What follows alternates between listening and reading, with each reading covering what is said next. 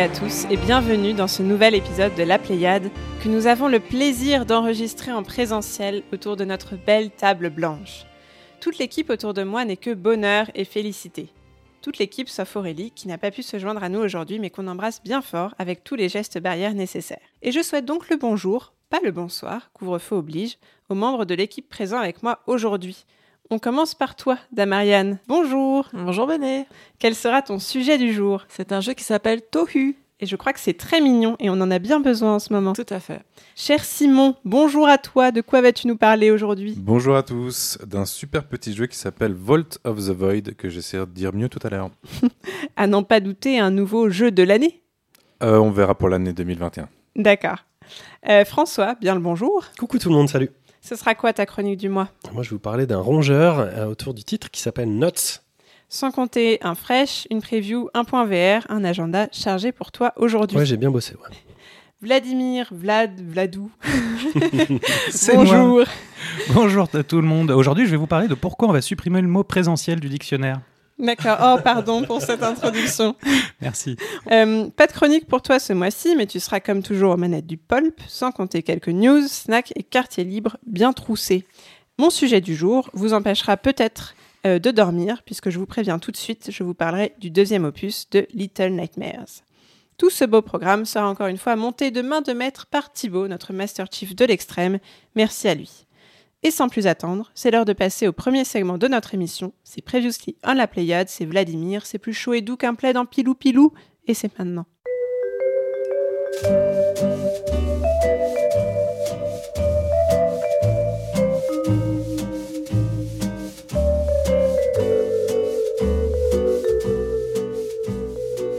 Et oui, pilou pilou ce mois-ci, euh, absolument.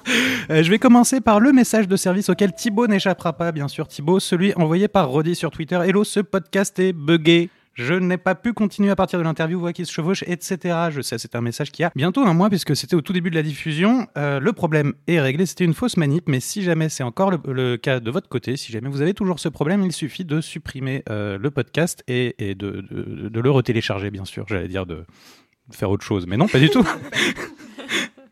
Euh, et, euh, et puis au passage toutes nos excuses à Tarmas puisque c'est sur son interview que c'était tombé. Euh, mais puisque ça tombe ça tombe bien on vient de publier avec un peu de retard désolé l'entretien complet en audio euh, sur toutes vos plateformes ainsi qu'en vidéo sur YouTube et puis ce mois-ci sur nos réseaux et par mail puisque vous pouvez nous contacter par mail via le succulentissime site laplayade.fr ça c'est pour toi Simon on a beaucoup parlé sur nos réseaux du débit du début de débat entre Cyberpunk et GTA qu'avons commis euh, François et moi-même au dernier épisode et apparemment c'était bien.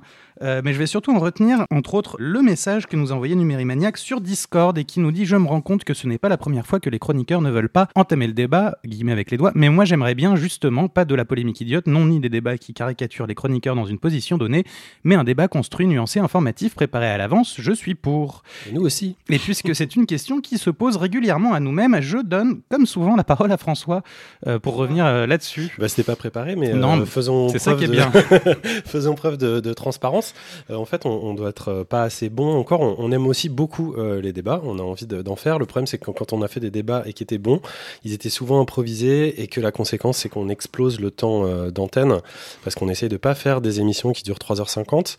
Euh, et quand on s'y prend à l'avance, et ben nos débats sont très mauvais. Donc, je pense qu'un jour, on va trouver le juste milieu. C'est vrai que ça demande de la préparation. On essaye, vous le voyez bien, chaque mois, de vous préparer tout un tas de trucs. Voilà, c'est pas hors programme. on aime bien débattre. Euh, on va essayer d'en de, de, faire un peu plus. C'est tout ce que je peux dire pour l'instant euh, à ce sujet. Et si vous voulez débattre à chaque épisode, bien sûr, le Discord est, est dispo. Hein. Bah oui, c'est ça. On, on est là, on est là. Absolument. Et puis, comme euh, on se l'est déjà fait remarquer aussi, les moments de débat sont des moments où les gros monsieur à grosse voix que nous sommes ont tendance à prendre plus la parole que les filles, euh, ce qui est bien dommage. T'as tout à fait, ouais, as tout à fait raison de le, de le dire. C'est aussi, euh, ça rentre en jeu aussi. Eh ben, merci Vlad pour ce retour et promis, on va réfléchir à la question du débat. Et, et merci à Et puis aux, aux Discorders qui nous envoient des, des, critiques comme ça constructives. C'est toujours intéressant. Tout à fait. Et est-ce que tu as aussi, du coup, Vlad, des portages à Ah. nous signaler? Mm, Portage, euh, pas tout à fait. Euh, petite news euh, sur Buddy Simulator 1984 dont j'avais parlé euh, en snack, euh, dont j'avais snacké la démo même pour être précis il y a quelques épisodes et il vient de sortir en jeu complet. Euh, et puis Deep Rock Galactic a reçu sa nouvelle mage la 33, euh, toujours gratuite avec nouveaux biomes, nouveaux ennemis, mission augmentée euh, pour un des grands jeux de 2020 qui au passage fête ses 2 millions de téléchargements. Moi, j'ai un micro-portage qui n'en avait pas un ah non bah plus, merci qui de le avait complètement l'épisode. C'était, mais je me rappelle même pas ton épisode, c'est toi, je crois, qui avait parlé de Minute. Oui. Et euh, j'ai Ah vu bah oui, qu'il y avait une- la suite de Minute qui venait de sortir. Enfin, la suite, c'est pas la suite, mais il venait de d'éditer un super mini tracer ou un jeu comme ça, une espèce de, de- de spin-off de Minute, euh, dont les- la vente est entièrement euh, dédiée à des, à des œuvres caritatives. Donc je voulais juste le, le souligner si vous aviez aimé ce, ce micro-jeu, hein, parce que je crois que ça se faisait relativement rapidement avec les ellipses temporelles. Euh, je pense que vous pouvez regarder ça. Je sais pas si c'est la qualité est au, rendez-vous, mais peut-être on en reparlera si, si on le fait. Voilà. Oui, c'était très court. J'avais fait l'éloge de l'épure et du minimalisme. avec un requin qui parle. Euh, donc merci beaucoup Vlad et puis finalement un peu tout le monde pour ce previously de la Pléiade appétissant. Et nous enchaînons tout de suite avec l'actualité du jeu vidéo et un tour des news.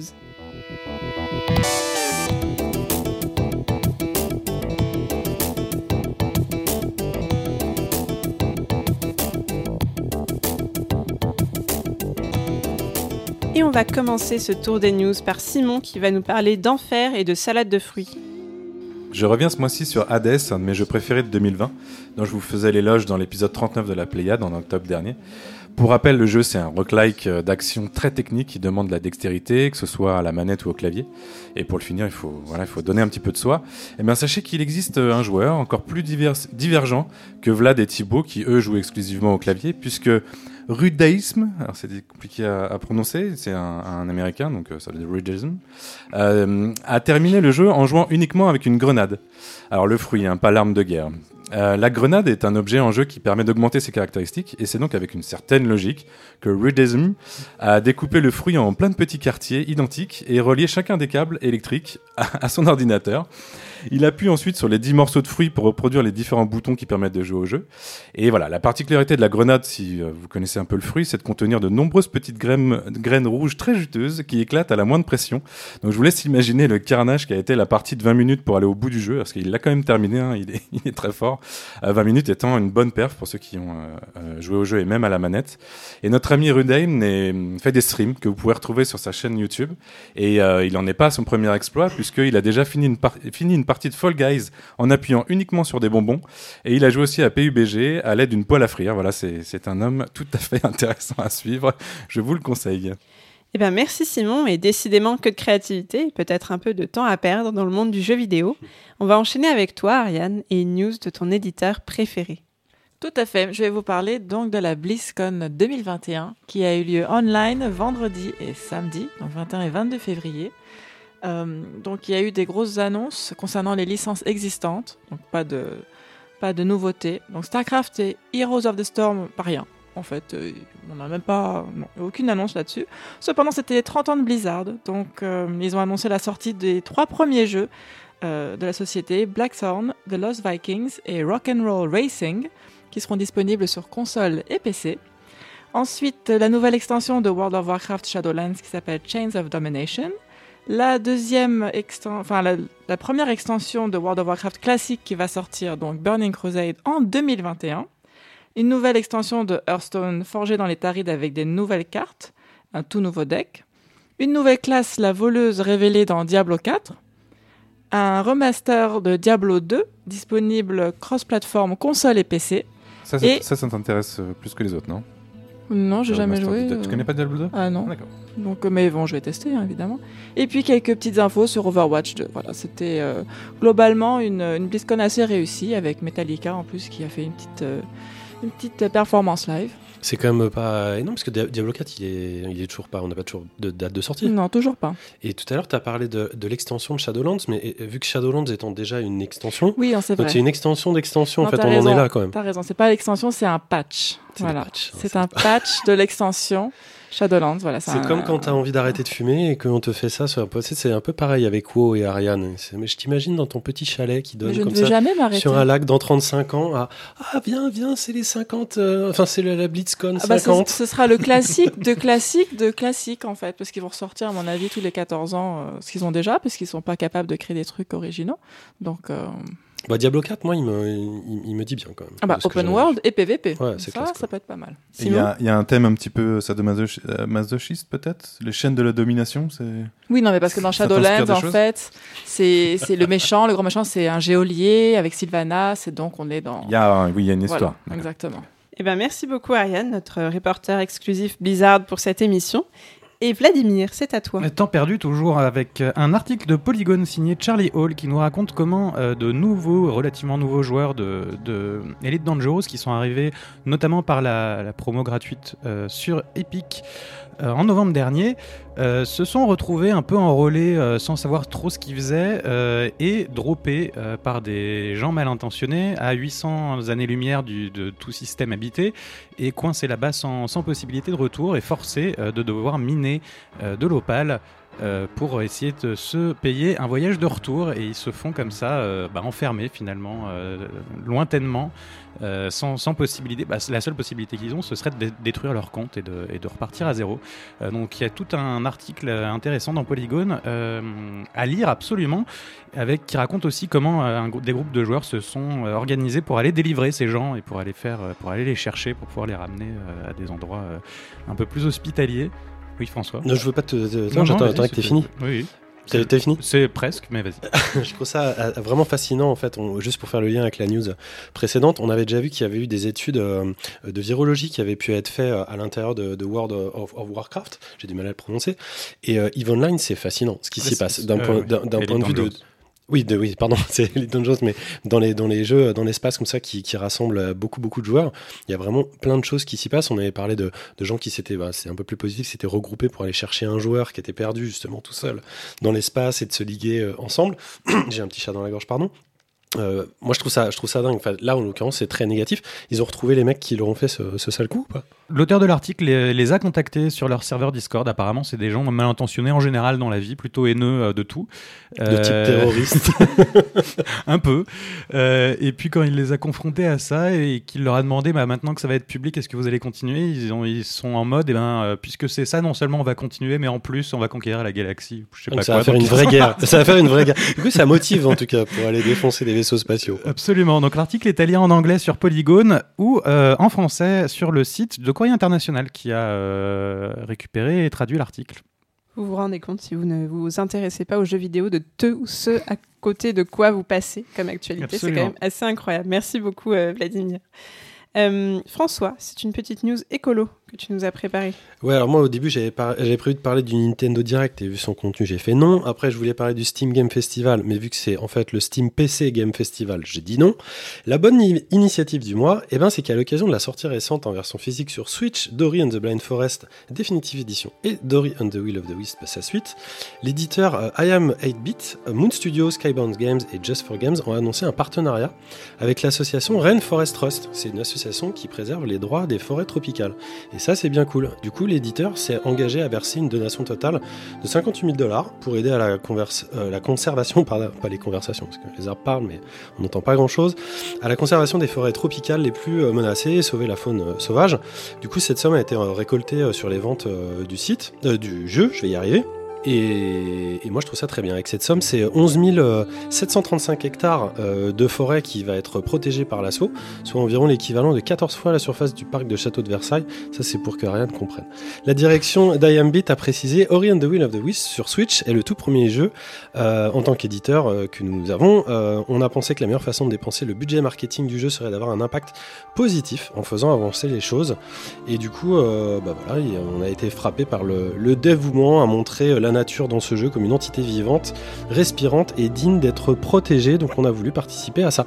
Euh, bref, c'est du marketing cohérent et très bien pensé. Euh, à titre perso, je trouve ça toujours plus intelligent que le développement du skin Baby Yoda ou Panthère Rose à débloquer le jour de la Saint-Valentin ou que sais-je. Bref, je soutiendrai évidemment toujours hein, ce, ce genre d'action qui se multiplie. Ça leur fait de la pub, moi je trouve ça très bien. Et ça fait un peu euh, de bien surtout à la planète. Et en plus, il y a un pandarou en page d'accueil de Rainforest Trust, donc je vous invite vraiment euh, à aller voir. Euh, François, tu as aussi pu interviewer ce mois-ci des étudiants en jeux vidéo, les créateurs de Soul Weaver. Oui, bah en fait, sous la pression des réseaux sociaux et des milliers de lettres de fans impatients et frustrés, euh, on a enfin pu relancer notre capsule fraîche, euh, celle qui parle des vidéos, des, présentant les, pardon, celle qui euh, comporte des vidéos euh, présentant les projets de jeux étudiants vraiment euh, prometteurs. Et j'ai pu interviewer Mélanie Laurent, Laurin pardon, et Loïc Lefranc de l'équipe de Soul Weaver, comme tu l'as dit. Ça vient de l'école New 3D Edge et c'est un, un, un, un, projet en fait que, que je trouve qui est très très intéressant à suivre. Et on va écouter juste un extrait de leur interview. Alors les donc la, les mythologies des moires donc c'est quelque chose qui est donc très présent donc euh, donc pas mal de mythologies donc que ce soit grecque, romaine, même nordique en fait. Il, il y est dans The Witcher aussi. Enfin je veux pas spoiler, mais euh... C'est fait. Tu, tu, viens de spoiler. Et euh, c'est ça en fait qui était super intéressant quand on présentait notre speech euh, aux intervenants. En fait, c'était 50-50. Il y en a qui connaissaient, il y en a qui connaissaient pas du tout. Et du coup, euh, il y avait il y avait cette dimension un peu à expliquer de, de ce fil de la vie un peu qui euh, qui je trouvais était bah, encore une fois rappelé un peu avec les cheveux et tout, enfin qui était super intéressant. Le fait en fait d'être de vouloir avoir un peu le contrôle de la vie, c'est quelque chose, euh, je pense que tout le monde se, reconnaît là-dedans, enfin, vouloir un peu tirer le, fil de sa destinée et, à quel point est-ce que c'est vrai ou non, à quel point est-ce qu'on peut ou non, surtout que c'est intéressant parce que c'est dans un jeu vidéo, un jeu vidéo c'est un programme, c'est programmé, est-ce que dans la vie il y a des choses qu'on ne contrôle pas?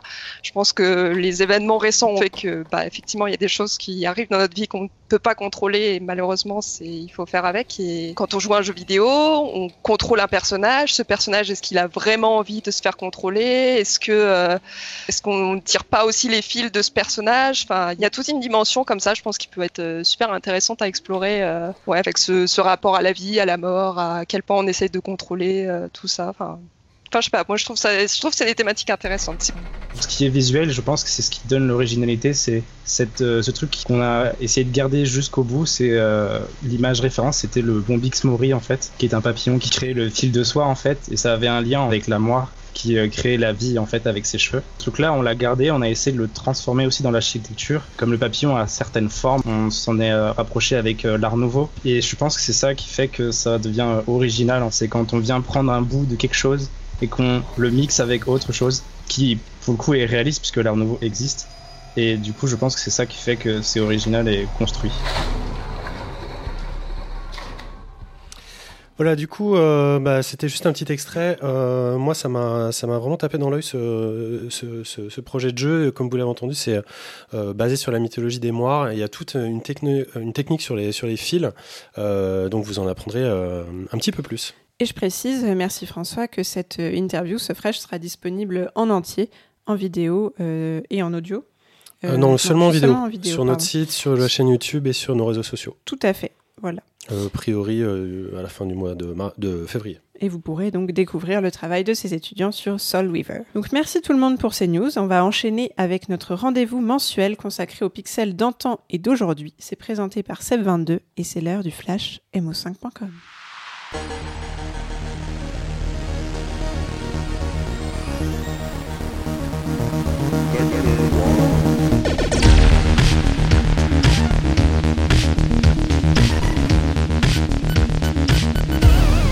bienvenue sur le flash mo5.com, votre rendez-vous mensuel sur l'actualité du rétro gaming et de la culture numérique. Sans plus attendre, on revient sur les 5 infos qu'il fallait retenir ce mois-ci. Commençons par une petite news littérature. Il y a 8 ans, le journaliste britannique John Szczepaniak lançait une campagne Kickstarter pour financer un périple au Japon à la rencontre de nombreux développeurs et recueillir ainsi les témoignages rares d'une industrie bien plus secrète qu'en Occident. Mais alors qu'il avait prévu d'en tirer un livre, ce ne sont pas moins de trois volumes de The Untold History of Japanese Game Developers qui sont sortis non sans difficulté. Si l'ensemble est passionnant, il y avait clairement de quoi réduire ces 1345 pages. Ce que Alex Wiltshire est parvenu à faire quelques mois plus tard, avec le livre Japansoft An Oral History, qui réorganisait le tout en 288 pages. C'est évidemment cette version que nos amis de Third Edition nous proposent de découvrir en français. Rebaptisé Les Mémoires du jeu vidéo japonais, l'ouvrage est même réduit à 196 pages, comme d'habitude, il se décline en version first print à 30 euros, avec jaquette réversible et un ex libris, et en édition standard à 25 euros.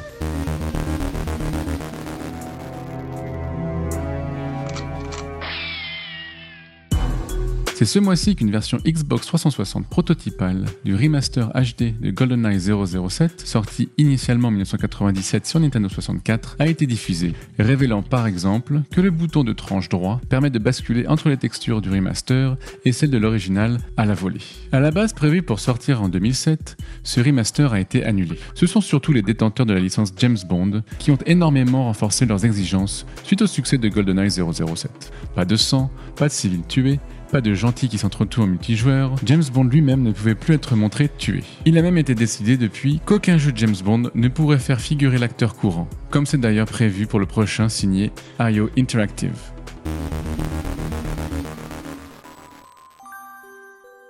Continuons avec une bien triste nouvelle.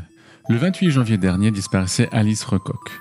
Diplômée de l'ESPCI, École supérieure de physique et de chimie industrielle, elle est connue pour avoir dirigé l'équipe qui a conçu le Mitra 15, le premier mini-ordinateur de la Compagnie internationale pour l'informatique, fondée fin 1966 dans le cadre du plan calcul lancé par le général de Gaulle. Cette mini-machine pour l'informatique temps réel et automatique avait été pensée pour suppléer le plus puissant des ordinateurs français de l'époque, l'Iris 80 du même constructeur, et a servi aussi bien dans le secteur du nucléaire, de la télécommunication, du transport aérien et de l'aérospatial, mais aussi dans l'enseignement.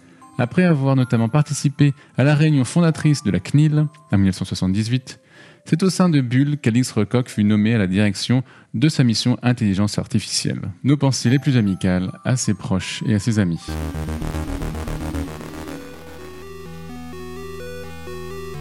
Passons à des photographies dont vous êtes le héros. Si on a vu ces dernières années la Game Boy Camera employée dans des domaines assez inattendus, il semblerait que le périphérique de la portable permette aussi de créer des jeux, tout simplement. C'est plus précisément la fonction Hotspot que Carolina Fardoz a exploité pour concevoir Attack of the Fluff Monster. Ce mode permet en effet d'ajouter des zones cliquables, des points chauds, d'où le nom, à une photo pour qu'elle mène à une autre à la manière d'un diaporama en moins linéaire. C'est ainsi que la graphiste a pu créer un court point and click composé de deux salles, une unique énigme et un boss, le monstre du feu éponyme. L'accessoire ne pouvant stocker que 40 photos, cela limite forcément les possibilités. Au moins, on peut regarder l'intégralité de l'aventure dans une vidéo de quelques minutes. Et on finit avec une news un peu technique sur la musique. Après avoir notamment créé le buzz en reproduisant le scrolling si particulier du jeu Super NES Axelet mais sur NES, Upsilandre vient de publier un article passionnant consacré au canal WSG pour Wavetable Sound Generator du Famicom Disk System. Une façon de créer des timbres de son particulier en dessinant case par case la forme de l'onde grâce à une grille de 64 par 64 cases. En fonction du dessin crénelé ainsi formé, que l'on pourrait qualifier de pixel art audio, le son et donc la musique sera différent. Et si l'étude se concentre sur le Famicom Disk System, ce n'est pas la seule machine à en avoir bénéficié, puisque Namco a beaucoup employé cette technologie en arcade, et ce dès Pac-Man. L'éditeur la réutilisera sur console, via des mappers dans les cartouches de certains de ses portages Famicom, de même que Konami sur MSX. Mais le plus simple est quand même de dévorer vous-même cet exposé captivant sur son site. Comme toujours en ce moment, nous préférons ne pas annoncer d'événements à cause des circonstances actuelles. Donc faites attention à vous et à vos proches. Voilà, c'est tout pour aujourd'hui. Retrouvez ces infos sur le Mac de mo5.com. Merci à la Pléiade. Rendez-vous le mois prochain et prenez soin de vos machines.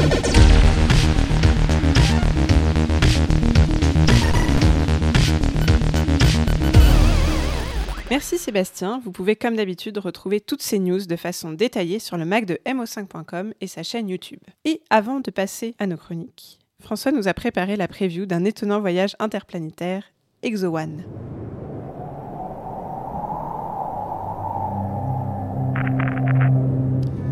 Alors disponible depuis le 21 août 2020, en fait c'est une démo gratuite d'une dizaine de minutes à laquelle je voulais m'essayer et sans PC c'était un petit peu compliqué, mais c'est pourtant chose faite grâce à Shadow et à Simon, un grand merci à eux deux. Euh, c'est donc un projet du studio australien Expleative qui a été fondé par Jay Weston et qui a été édité par, enfin qui va être édité par Future Friends Games. Euh, en fait, Exo One, c'est un signal étrange, un vaisseau d'un autre monde, un voyage interplanétaire défiant la gravité à travers le temps et l'espace. Non, je t'ai plus, moi je suis déjà super hypé. En fait, Exo One, c'est un mélange a priori impossible et pourtant véritablement majestueux entre, tenez-vous bien, Marble Madness pour son gameplay de boules et de décors en courbe, Tiny Wings pour sa physique de relance du poids, et Star Citizen pour son ambition de nous faire ressentir l'émotion en étant présent sur de nouvelles planètes. Euh, parce que Exo One Prologue, en fait, c'est le début, je cite, d'une aventure surréelle et interplanétaire vers l'inconnu, une introduction aux mécaniques et à l'ambiance unique du jeu principal Exo One, fin de la citation, lequel devrait arriver dans le courant de cette année 2021 sur euh, PC, euh, probablement Xbox One Series et donc probablement aussi dans le Game Pass. Euh, à la base, c'était issu d'une campagne Kickstarter qui devait voir son aboutissement en 2017. Euh, le résultat euh, retardé hein, euh, n'aura pas manqué son peaufinage. C'est actuellement l'un des plus beaux jeux que j'ai personnellement jamais vu. C'est sublimissime. Il faut savoir que son histoire, on va devoir aller du coup sur, sur une ou plusieurs planètes extraterrestres. Celle de la démo était en Sagan euh, 4, une planète d'ailleurs qui emprunte son nom à Carl Sagan. Je ne sais pas si vous connaissez, c'est un scientifique un astronome américain euh, hyper connu qui était créateur euh, de l'exobiologie et qui était euh, connu notamment pour la photo Blue Dot Point après la, sonde Voyager, donc qui, a été pendant longtemps la photographie la plus lointaine de la Terre jamais prise, même si elle a été dépassée depuis. Et puis aussi de vidéos sur l'évolution des espèces que, je pense Alix Desobio connaît bien. Au niveau du, gameplay, en fait, on, on- on contrôle une espèce de boule qui doit rouler sur des, reliefs, et puis en fonction de votre vitesse, de votre angle d'attaque, euh, vous pouvez accélérer et puis décoller euh, dans le ciel à la recherche de, bah, quelque chose. Euh, ça, justement, on ne le sait pas, a priori, pour aider un équipage d'astronautes qui aurait été perdu ou enlevé quelque part. Euh, les effets climatiques sont, sont, sont, sont, incroyables. On- je veux dire, ça renverrait presque euh, un flight simulator aux, oubliettes, euh, c'est vous dire, j'exagère, à peine. Le fondateur du studio, donc Jay Weston, que j'ai cité tout à l'heure, il a, il a principalement œuvré, entre autres, sur des jeux de course au ras du sol, tiens, tiens, comme Power Slide ou Dirt Track Racing vers la, vers la fin des années 90, mais surtout sur un, un titre nommé Unknown Orbit, qui était sorti sur iOS en 2012 et qui ressemble comme deux gouttes d'eau martienne à un prototype d'Exo One, justement, même si on n'est pas encore tout à fait euh, certain de, ce qu'il de- deviendra vraiment au final, ce jeu. En tout cas, moi, ce que je sais, c'est que euh, j'attends de façon démesurée, euh, tellement j'ai apprécié l'expérience de, quelques minutes de, la démo et la sensibilité qui s'en dégage. Et euh, ces graphismes de dingue, euh, il faut savoir euh, aussi que le, monsieur a fondé une société auparavant qui était spécialisée dans les textures de ciel. Donc c'est vraiment quelqu'un qui s'y connaît, qui connaît très très bien. Et bref, ce jeu, pour moi, pourrait être enfin le journée kubrickien que la Xbox attend depuis, depuis 10 ans. En tout cas, wait and see, je vais essayer de les choper derrière un micro pour en savoir un peu plus d'ici là. Eh ben, merci beaucoup François, c'est effectivement euh, magnifique. Vous pouvez aller voir les premières images de ce jeu, on vous mettra des liens. Euh, et on va enchaîner avec nos chroniques, à commencer par la tienne, Ariane. Et toi qui alternes régulièrement entre l'horreur et le choubi, tu as cette semaine opté pour la deuxième option avec Tohu, ou Tohu, je ne sais pas.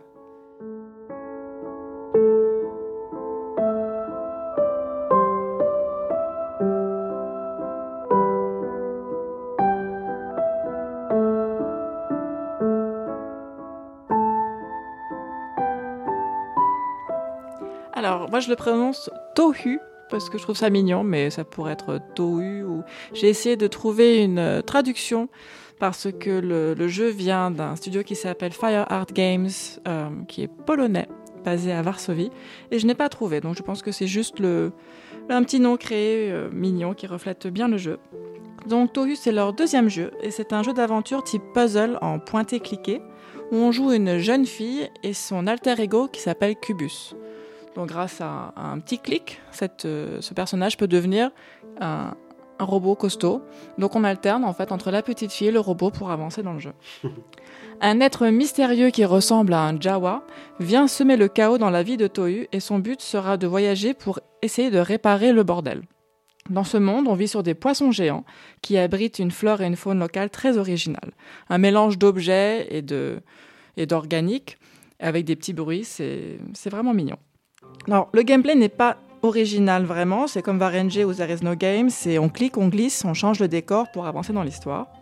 En revanche, le jeu se rattrape avec une originalité artistique. Donc c'est là en fait que où Tohu marque des points pour moi, c'est que c'est extrêmement mignon. Euh, c'est le jeu confort que j'adore. C'est d'ailleurs le design de la petite fille qui m'avait donné envie d'y jouer quand j'avais aperçu la vignette sur Steam. Et j'ai attendu en fait sa sortie le 28 janvier. Je voulais présenter le mois d'avant, mais c'était un petit peu short. C'est- quoi dans le, le design qui t'avait euh, qui t'avait attiré enfin, le, le- Qu'est-ce que t'aimais bien dans, dans Alors le- j'aimais son petit côté moche en fait. tu vois, elle, elle est mignonne, mais elle est J'ai senti qu'il y avait quelque chose à, à attraper là. Elle, eh oui, bah, c'est ça. En fait, son côté un petit peu euh, pas souillon, mais elle a un petit nez un, peu- un peu grossier. Elle est pas très bien coiffée. Et malgré tout, elle a, je sais pas, il y a un petit truc, ce- les, les, col- les, les coloris, son regard, ça m'a attiré. Je me suis dit, tiens, ce petit truc, ce petit laidron, qu'est-ce qu'elle peut faire Euh, Je sais pas, elle m'a touchée. Moi, ce que j'adore, c'est sa petite antenne, comme les poissons euh, qui ont une espèce de Oui. boule généralement. Et là, sa petite boule devant elle, c'est carré. Parce que elle, se- se- j'imagine c'est avec ça qu'elle se transforme en, en robot. Exactement. Bah non, mais t'as tout compris. Voilà, c'est pour ça que le robot s'appelle Cubus d'ailleurs. Et donc, euh, les créatures sont drôles, improbables. Il y a plein de clics inutiles et ça j'adore. J'ai vraiment les jeux aux clics inutiles. Par exemple, il y a des insectes noirs volants perchés sur un, sur un arbre. Quand on clique dessus, ils vont faire cui cui cui cui cui cui et tout bouger, faire des petits, des petits tours sur eux-mêmes. Et puis après, c'est fini, ils se reposent. Donc c'était un clic qui ne servait à rien, mais qui était trop fun. Et il y a que des trucs à cliquer partout, où tu as des petits insectes qui vont commencer à faire leur vie, à bouger, etc. Enfin, c'était vraiment adorable. Et le bruitage, donc, pour moi, c'est vraiment le, point fort, en fait, du jeu. Euh, parce que la musique est, est mignonne, hein, c'est un peu comme Thomas Newman dans, dans American Beauty, mais les voix, les voix sont vraiment incroyables.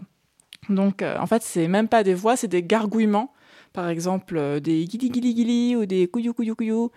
C'est super T'aurais, mignon. t'aurais dû préparer des extraits, on les aurait passés. Tu aurais dû les faire, les vrai. bruitages du jeu surtout. Bah, euh, c'est vrai, c'est vrai. Mais c'est pour ça que je pense au Jawa avec son Houdini, etc. C'est que des petits trucs, en fait, de Jawa. Et Jawa est mon personnage préféré dans Star Wars, donc... euh, C'est une Donc race, hein, Java, c'est pas un personnage. Oui, c'est vrai. Mais Attention, enfin, pour soyons moi, sérieux, c'est- on parle de Star Wars là. C'est vrai, c'est vrai. Donc...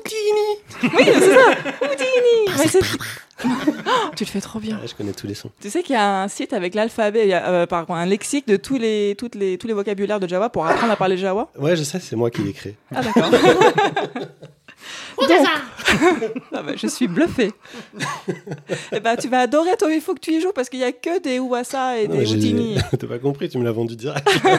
J'ai grave envie d'y jouer. Donc, alors, ce n'est pas juste une fille qui va aller, euh, qui va aller cliquer sur plein de choses, c'est aussi plein d'énigmes et dans tous les styles. Donc, on a des énigmes de rapidité, de logique, de mémoire, des casse-têtes de notre enfance comme euh, cette histoire que vous avez dû euh, faire plein de fois. Un loup, un mouton et un navet sont sur un côté d'une rivière, il y a une barre, comment vous les faites passer tous les trois de l'autre côté? Ou euh, l'exercice de calcul qu'on retrouve dans le Die Hard 3 avec Bruce Willis et Samuel Jackson, ou avec deux conteneurs de 3 et de 5 litres, il faut arriver à faire un parfait 4 litres. Voilà.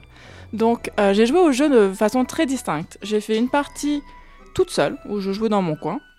Et puis, euh, à un moment donné, j'ai repris le jeu et j'étais à côté d'un adolescent, en fait, de, de 12 ans, qui était à côté de moi, et qui a commencé à regarder le jeu, et qui s'est assis à côté de moi, naturellement, et qui a commencé à participer. Et en fait, on y a joué ensemble, et c'était génial, parce qu'on a tellement rigolé, on se moquait tout le temps des petits bruits, on s'amusait à cliquer comme des débiles, et, euh, en cherchant ensemble les, les, les, les, les réponses aux, au puzzle, etc. Vraiment, c'était une interaction vraiment agréable. Et j'ai trouvé que c'était bien plus intéressant en fait d'y jouer à plusieurs que d'y jouer tout seul. Et donc, euh, si, euh, en plus, c'est accessible à partir de 3 ans parce que c'est, il n'y a pas du tout de violence, il n'y a jamais de, choses euh, compliquées. C'est, assez simple. À part les énigmes de rapidité, ça, moi, je suis vraiment nulle. Donc, quand il faut cliquer vite sur des trucs, ça, c'était un peu dur. Donc, c'est le gamin qui l'a fait pour moi. Euh, parce que lui était beaucoup plus vif. Et euh, donc voilà, c'est vraiment un jeu euh, super en coop en fait. Donc si vous avez des enfants ou quelqu'un avec qui vous aimez jouer euh, en physique côte à côte pendant le confinement, c'est une petite parenthèse agréable en fait. Moi, ce que j'adore, c'est le, le côté un peu comme les films de, de Jacques Tati. C'est oui, parce que j'ai levé la main et j'ai pris la main. C'était un petit peu bizarre. Euh, tu veux, tu veux qu'on, tu veux dire oui, François? Non, non, fait, si, Je c'est riais très pas pour ça, je riais pour ton enthousiasme démesuré, donc. Ah, euh, pardon. mais je peux, je peux te donner la parole. François, tu voulais réagir à nouveau sur ce jeu. Oui, euh, moi ce que je voulais euh, ajouter, c'était juste, ça, ça me rappelle les films de Jacques Tati en fait, où on a euh, une grande image comme ça, euh, où en fait les films de Jacques Tati étaient, étaient filmés euh, euh, non pas en 35 mm mais en 50 mm pour euh, écraser la focale et permettre à ce qu'il y ait énormément de gags qui se passent partout dans le plan. Alors que si vous filmez en 35 et que vous faites un gag en arrière-plan, ben, en fait la- la- l'avant-plan va être net et l'arrière-plan va être flou, donc vous verrez pas le gag. C'est pour ça qu'ils filmaient en, en 50 ou en 55 mm, je me rappelle plus exactement. Là, c'est un petit peu pareil, c'est-à-dire qu'il y a, il y a des choses à foison, il y a des plans partout, il y a des personnages partout, et pendant qu'il se passe quelque chose au premier plan, il y a des petits personnages qui bougent dans le fond et tout. et ça me fait, ça me fait vraiment, euh, ça me fait vraiment marrer. J'étais aussi en train de me poser la question, ça c'est plus pour vous, c'est difficile pour moi d'imaginer un- une autre référence que Machinarium quand je regarde des jeux comme ça. Et je me disais, qu'est-ce qu'il y avait avant Machinarium euh, dans, dans le genre en fait, dans le genre euh, point and click euh, Il y avait quoi Tu te rappelles Enfin, quelqu'un se rappelle? Là, tu veux dire dans le genre, dans ce genre-là de point and click? Bah, Machinarium m'a tellement marqué, alors que c'était un, un- en plus c'était un genre que je faisais quoi à l'époque. J'ai du mal à, à me rappeler, à me souvenir ce qu'il y avait un peu comme, comme genre de, de- à l'époque. En fait, c'est Lemmings, non? C'est un peu, c'était Non, pas du même tout. pas. Non, c'est pas du tout. Non, je sais que c'est pas. Mais un non, mais c'est tous les jeux mais- LucasArts surtout. Ouais, les jeux. Ah bah c'est ça en fait. Ouais, c'est plutôt les jeux LucasArts. Ouais. Oui, enfin tout ce qui est point and click. euh, Enfin, il y en a de un peu de logiciel aussi, non qui est dans Non, mais il y en a plein and en fait. C'est euh. juste que. Ouais, Simon. Justement pour faire le lien avec euh, Machinarium, parce que forcément moi j'y pense beaucoup. Mais le, tu disais tous les mini-jeux là qui sont euh, euh, présentés, c'est tu, tu le ressens pas comme quelque chose d'un peu euh, superflu par rapport à, à l'histoire, parce que j'imagine qu'il y a une histoire, il y a une continuité. Euh, c'est pas euh, genre t'as pas l'impression que c'est un peu rajouté par dessus. Il y a un lien quand même, euh, euh, il y a un ensemble? Oui, tout à fait, parce qu'en fait, les petits jeux, c'est pas juste euh, comme les pubs, euh, voilà, de blackjack ou casino, euh, etc. C'est vraiment, par exemple, la petite qui va essayer de, de recréer une radio et qui va devoir remettre des câbles ensemble, etc. Et donc, à chaque fois, chaque énigme, en fait, dans le jeu, c'est pas toujours le même système d'énigmes. C'est ça que j'aime bien, c'est que c'est extrêmement varié. Donc, ce que je disais, t'as des trucs de mémoire, t'as des trucs de rapidité, etc., qui s'adaptent vraiment bien à l'histoire et à chaque. À chaque euh, embûche en fait euh, à laquelle on se confronte où il faut pouvoir avancer. Et en fait, ce qui est assez étonnant, c'est que euh, on, on voit en fait un tableau, comme disait François, et dans ce tableau se trouve la, la solution qu'on ne voit jamais au début. En fait, on arrive dans le tableau, on se dit bon bah en fait là il y a une machine, j'ai cliqué sur trois trucs, je vois pas trop ce qu'on peut faire avec trois trucs à cliquer, mais en fait si. Et parce que euh, on a cliqué dans un certain ordre ou parce qu'il y avait, euh, on n'a pas vu qu'il y avait une mouche qui sortait d'un tube euh, pendant de- toutes les cinq secondes, ça va en fait rendre euh, le, le tableau hyper euh, interactif. Et donc ça fonctionne vraiment vraiment très bien. Il y a une cohérence. On n'est Ah, pas dans un The. Witness qui te sort à chaque fois Non, du non, jeu. non, non. euh, D'accord. J'aimerais tellement voir un jeu de Lewis Trondheim euh, comme ça. Ça fait des années que j'aimerais euh, voir ces graphismes avec tous des monstres et tout comme ça. Ah, c'est vraiment C'est très, vraiment très super, joli. super, Ouais. super réussi. quoi. Et, et donc tu disais Machinarium, en fait j'ai regardé un petit peu ce que pensaient les internautes sur le jeu parce que ça, ça m'intéresse beaucoup. Et en fait ils ont tous évidemment parlé d'Amanita Mm. et je n'ai pas trouvé d'autres euh, références en fait antérieures à Machinarium. Voilà. Et alors euh, Tu l'aurais, fini sans ton acolyte ou pas? Oui, mais alors à mon avis euh, ça aurait été beaucoup plus long parce qu'il y a des énigmes en fait, comme je dis la rapidité. Oh, moi, je suis vraiment nulle. C'est pour ça que je joue pas à Super Mario. Il y a des trucs que je sais pas faire. Donc euh, ça, ça m'aurait pris du temps. Là, j'ai pris un peu, on l'a mis à peu près 4 heures pour le finir. Euh, Ok. et, et ce qui est bien, en fait, donc euh, je vais revenir sur une chronique que j'avais faite sur Varenji, c'est qu'à la fin, il y a un twist de dingue. Et en fait, on ne le sent pas du tout venir. Donc c'est vraiment euh, très agréable en fait de, de pouvoir jouer un petit jeu et, malgré tout dans le scénario qui est assez euh, simple en fait euh, quand tu y joues, à la fin il y a cette petit, ce petit plus qui vient te dire oh, mais j'avais pas vu ça venir du tout mais c'est génial et donc là, du coup tout prend sens, il y a un message etc. Et c'est vraiment la petite cerise sur le gâteau. Voilà. Il y a peut-être un truc que j'arriverai un peu à rapprocher, c'est le jeu que j'avais chroniqué, je sais pas si vous vous en souvenez, sur les...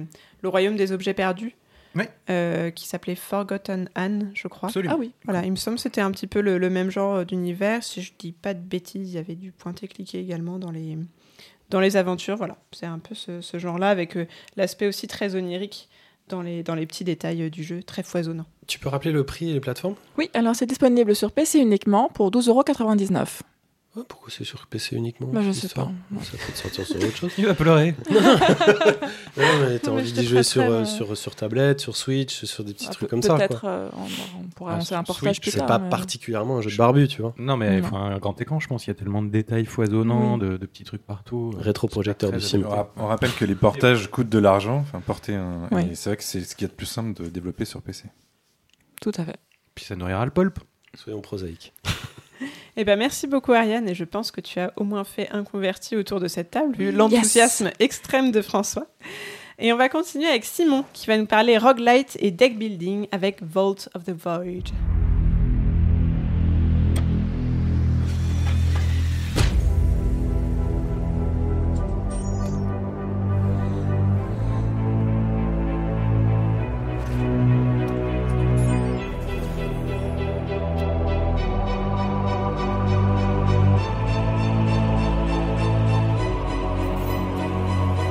Parler de Vault of the, of the Void, je vous l'avais promis hein, celui-là, je dois me revenir un petit peu sur un genre dont on parle rarement à la Pléiade et qui me passionne euh, maintenant depuis euh, des, des années et des années, puisque je joue depuis que je suis gamin. Et je parle bien sûr des jeux de cartes et ces poss- possibilités infinies, quasi infinies de gameplay. C'est vrai qu'on parle rarement de jeux de cartes ici. Deck builder. De- Parlons français. Je ne reviendrai pas ici sur pourquoi la belote est le meilleur jeu de tous les temps. hein. Ça, c'est- ce sera un autre sujet euh, peut-être à part. Mais ce sont Le surtout, débat, il arrive. Vous ne l'attendiez pas.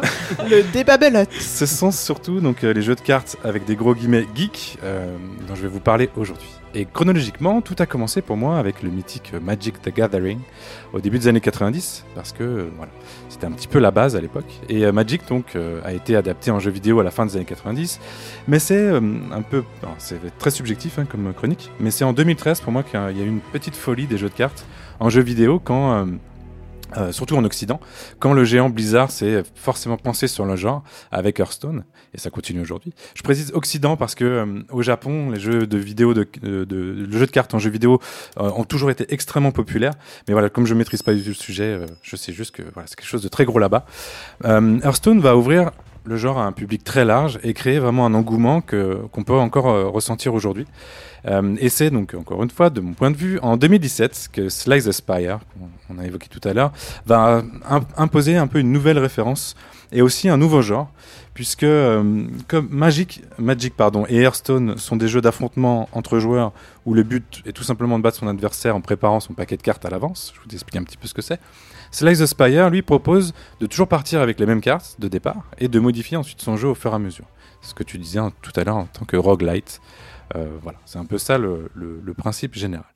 Euh, on part donc avec les mêmes cartes et on modifie au fur et à mesure des combats qui vont succéder jusqu'à arriver à un boss final. Ça, c'est un petit peu le, en- en- le général. Euh, ici, on affronte l'ordinateur plutôt que de se batailler entre joueurs. C'est la belote, quoi. Vault of the Void, lui, il digère un petit peu ses 20 années euh, d'expérience euh, en mixant la construction de decks à l'avance d'un Magic ou d'un Hearthstone et la modification de son jeu au fur et à mesure de combats successifs d'un Slay the Spire. C'est pour ça que je vous faisais cette petite introduction. Volt est euh, le jeu de cartes que moi je cherchais euh, pour deux raisons principales. Déjà, il n'est pas compétitif et euh, si vous écoutez ce podcast depuis quelques temps, vous savez ma lassitude à me faire battre par des enfants à, à tous les jeux vidéo possibles. Mais surtout, il réduit le hasard du deck building, qui était pour moi la grosse faiblesse du jeu Slice the Spire pour ceux qui ont essayé, puisque euh, donc Volt propose de modifier son deck à sa guise entre chaque combat. Contrairement à Slice the Spire qui nous impose le même deck qu'on va essayer Oui. petit à petit de modifier, là on peut refaire son deck quasiment de zéro à chaque, à chaque combat, évidemment en ajoutant des nouvelles cartes au fur et à mesure. C'est ça qui te fait penser à Magic, justement. Exactement. Et le jeu donc comporte plus de 300 cartes réparties dans plusieurs styles, comme on peut avoir, euh, euh, euh, c'est un peu connu, hein, mais euh, on a des styles de jeu comme ça qui sont extrêmement distincts et hyper agréables à découvrir, à, à- à creuser, et euh, les stratégies sont extrêmement diverses. L'univers graphique du jeu, lui, est assez superbe, euh, il est vraiment cohérent, moi j'aime beaucoup, très inspiré de Hearthstone hein, pour euh, un certain nombre de choses. Euh, mais il trouve quand même son identité et il me fait beaucoup de bien après les 300 heures passées sur la purge graphique qui est pour moi Slay the Spire. Je, je cite encore ce jeu, hein, mais c'est très difficile à regarder. Les mécaniques sont géniales, mais ici on est, on est vraiment sur quelque chose de bien terminé. Josh Bruce, Bruce qui est l'Australien derrière le jeu. Vlad, comment dit Ouais, euh, je, je dis rien, mais t'as choisi les, les noms faciles aujourd'hui, j'ai l'impression. Josh Bruce. C'est un épisode spécial Australie, surtout. Il est australien, il est seul euh, et il peaufine son jeu hyper régulièrement, euh, puisque évidemment je- j'aime beaucoup les jeux en accès anticipé, mais celui-là ne déroge pas à la règle. Euh, il échange énormément avec sa petite communauté grandissante et euh, je passe pour ma part extrêmement un très très très bon moment à peaufiner mes stratégies, comme je disais tout à l'heure, pour battre les niveaux de difficulté qui vont jusqu'au fameux Impossible Plus. Celui-là, j'ai pas encore réussi à l'atteindre. Euh, à l'aide des trois personnages jouables euh, du jeu, qui possèdent chacun deux decks de départ, dont certaines cartes sont à débloquer à chaque fois. Bref, il y a une richesse assez incroyable dans ce jeu qui me permet, moi, de, euh, de tout le temps renouveler l'expérience et de passer un très bon moment. Pour surtout un prix d'à peine une place de ciné. Il est disponible que sur PC et voilà les. Moi c'est des, c'est des dizaines. prends oui, je autre sais, je référence. sais. Il faut que je trouve des références, mais aujourd'hui plus rien ne coûte de l'argent puisqu'on ne fait plus rien. Bref. Ils avaient 3 heures. Ce sont, ce sont vraiment des dizaines, voire des centaines d'heures de jeu qui vous attendent si vous cherchez vraiment une expérience qui ajoute une pierre pour moi à l'édifice un peu gargantuesque qu'est le jeu vidéo euh, de cartes. Euh, et bien sûr, donc euh, n'hésitez pas à jouer aux jeux que j'ai cités dans cette chronique parce qu'ils sont tous extrêmement intéressants, extrêmement profonds. Et euh, mon cher François, tu avais une, une question pour moi. Je- Ouais, je bah, en fait, comme tu as décrit le jeu, donc on a, on a compris que c'était un jeu de, de, de, de- de collectionnite aussi de, cartes. Euh, Qu'est-ce qui fait que, hormis le- les, les battles contre euh, l'intelligence artificielle, et puis j'imagine quelques, quelques modes de jeu, qu'est-ce qui fait que le jeu est un jeu vidéo et ne pourrait pas exister euh, que en forme de jeu de cartes? Alors, l'intérêt, c'est que le, l'ordinateur, justement, a, a quand même énormément de paramètres qui changent à chaque monstre que tu vas euh, combattre. Tu vas avoir plein de paramètres différents pour le battre. Donc, il va avoir d'une force, euh, de la défense, etc. Et surtout, plein de petites de, de techniques, de tactiques qui vont, qui vont être euh, imposées. Par exemple, je sais pas, moi, euh, t'endormir pendant un tour, ce genre de choses, qui ferait que, euh, déjà, si tu incarnes, si, tu- si on était dans un joueur contre joueur où quelqu'un incarnait l'ordinateur et l'autre euh, Ouais. ça serait chiant, je pense, pour, de jouer l'ordinateur, parce que c'est c'est moins intéressant. Parce qu'au final, tu as quand même quelque chose d'assez systématique de. Euh, J'ai un cycle de. enfin, L'ordinateur a toujours le même cycle qui se répète. Mais on pourrait changer, on pourrait faire des tours, tu vois, obligatoires où tu es obligé de jouer l'IA ou l'attaquant. Je sais pas, c'est- une très bonne question. Euh, je me suis jamais posé la question, donc je j'y ai pas du tout réfléchi. Euh, C'est un truc d'intelligence, ça. pas. Ça vient avec l'âge. Mais voilà, on, non, on, est vra- on est vraiment un jeu contre un ordinateur euh, et euh, il y a quand même une progression donc, systématique. Par exemple, dans un, pour atteindre le boss final, il faut à peu près battre une trentaine de sous-monstres, de, de monstres intermédiaires.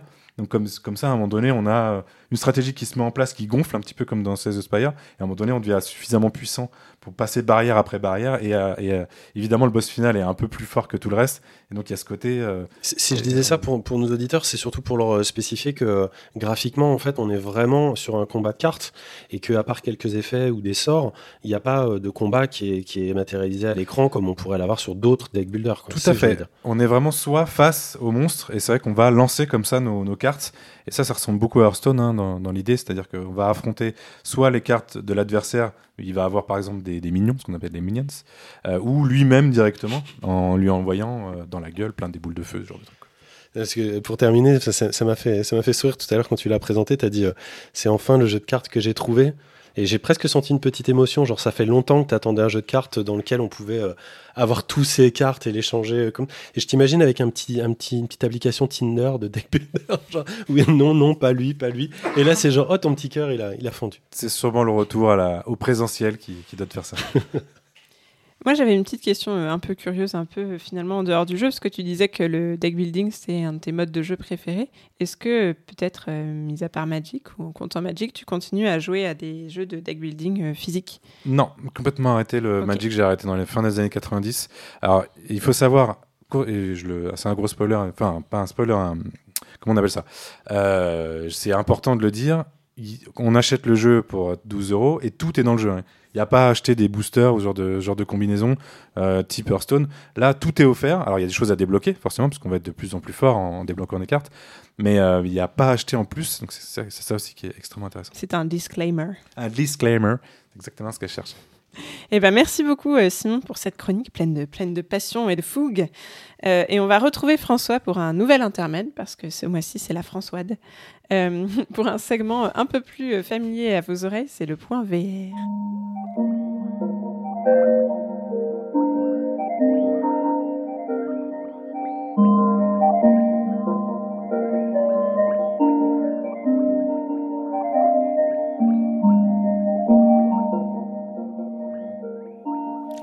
Alors le point vert de ce mois-ci, hein, c'est toujours le, le moment où on se retrouve pour parler de réalité virtuelle, réalité augmentée, réalité mixte. Et ce mois-ci, c'est toi justement, euh, Bénédicte, qui avait un petit truc à, nous- à nous raconter. Et oui, je vais entamer euh, ce point VR, parce que ce mois-ci, euh, je suis la guest exceptionnelle de, de ce segment. C'est possible. Euh, pour vous parler, euh, je vais vous parler de moi. Euh, et je précise que ça s'écrit M-O-A. Comme ça, vous ne croirez pas que je suis en pleine ego trip. Donc, euh, MOA est un acronyme pour My Own Personal Assistant. Donc, oui, il n'y a pas personal, mais je pense que ça sonnait mieux MOA que MOPA. Euh, c'est une application de réalité augmentée, euh, pas virtuelle, conçue à partir du deuxième chapitre du roman d'Alain Damasio, Le Les vivant. Furtifs. dans lequel le héros de cette dystopie parcourt une ville dont les habitants sont sursollicités par un environnement technologique entièrement adapté à leur personnalité et à l'anticipation extrême de leurs besoins. Euh, quelques exemples. Vous vous promenez avec Moa sur votre téléphone en scannant votre environnement. Un bon resto à proximité, Moa va d'office va, vous le- réserver et va commander sans vous consulter un menu faible en calories parce qu'attention, vous avez pris un peu de poids dernièrement. Et en parallèle, l'application prend le temps d'écrire pour vous un petit mot de condoléance à un ami qui a perdu un proche, tout en achetant un kawaii dans le GoSport d'à côté parce qu'il risque de se mettre à pleuvoir. Euh, bien sûr, moi n'est qu'une fiction interactive qui se contente d'imiter l'extrême violation d'intimité décrite dans le roman d'Alain Damasio, en scannant quand même réellement votre environnement et en analysant certaines données de votre téléphone, mais sans prendre la liberté réelle de vous acheter quoi que ce soit ou de communiquer bien sûr avec vos contacts. Elle vous fait juste croire qu'elle le peut et c'est déjà terrifiant. L'objectif de cette coproduction Red Corner, La Volte, France Télévisions, Le Clair Obscur, Le Forum des Images, Small Studio et Chronique T'as des amis, toi. et T'as de des amis à placer, c'est ça. c'est de donner un aperçu de ce que peut être la vie avec une IA centralisatrice et de le faire ressentir au plus de monde possible. Euh, vous pouvez faire le test. L'application est gratuite sur Android et sur iPhone, mais disponible seulement sur les téléphones avec AirCore pour Google ou AirKit pour Apple, ce qui, ce qui n'est pas mon cas. Je l'avoue, j'ai juste vu des vidéos de démonstration. Et Simon, tu avais une question On peut souhaiter automatiquement son anniversaire à quelqu'un? Euh, oui, oui, l'application te permet de faire ça, mais Facebook te le permet aussi dans une certaine mesure. bon Donc euh, finalement, ce n'est pas très loin de la réalité et c'est ça le plus terrifiant. Oh, Voilà. ça fait réfléchir. Pardon. Mais enfin, tu dis ça, mais tu- je suis sûre que tu as lu les furtifs. Absolument. Voilà, Bah, en tout cas, façon. Je Euh, l'ai même en reco, je crois, ici. Mais oui. Oui, et c'était excellent. euh, justement c'est ça que je voulais dire. Euh, on en avait parlé pendant l'émis- l'émission numéro 30. Je suppose que ça devait être ton quartier libre de, de l'époque, euh, l'émission avec euh, Manifold Garden. Euh, on va enchaîner. Moi, je voulais vous parler d'une petite euh, review technique évidemment, et puis de quelques jeux. La première chose, c'est MetaHumans, une, une application qui a été présentée il n'y a pas très longtemps par Epic Games au sein, qui en fait c'est un, outil qui est très très simplifié et qui permet aux développeurs et j'ai envie de dire aux Kidam de réaliser des personnages en 3D assez réalistes. On est, on est aux frontières de l'Uncanny Valley, vraiment c'est très très très intéressant.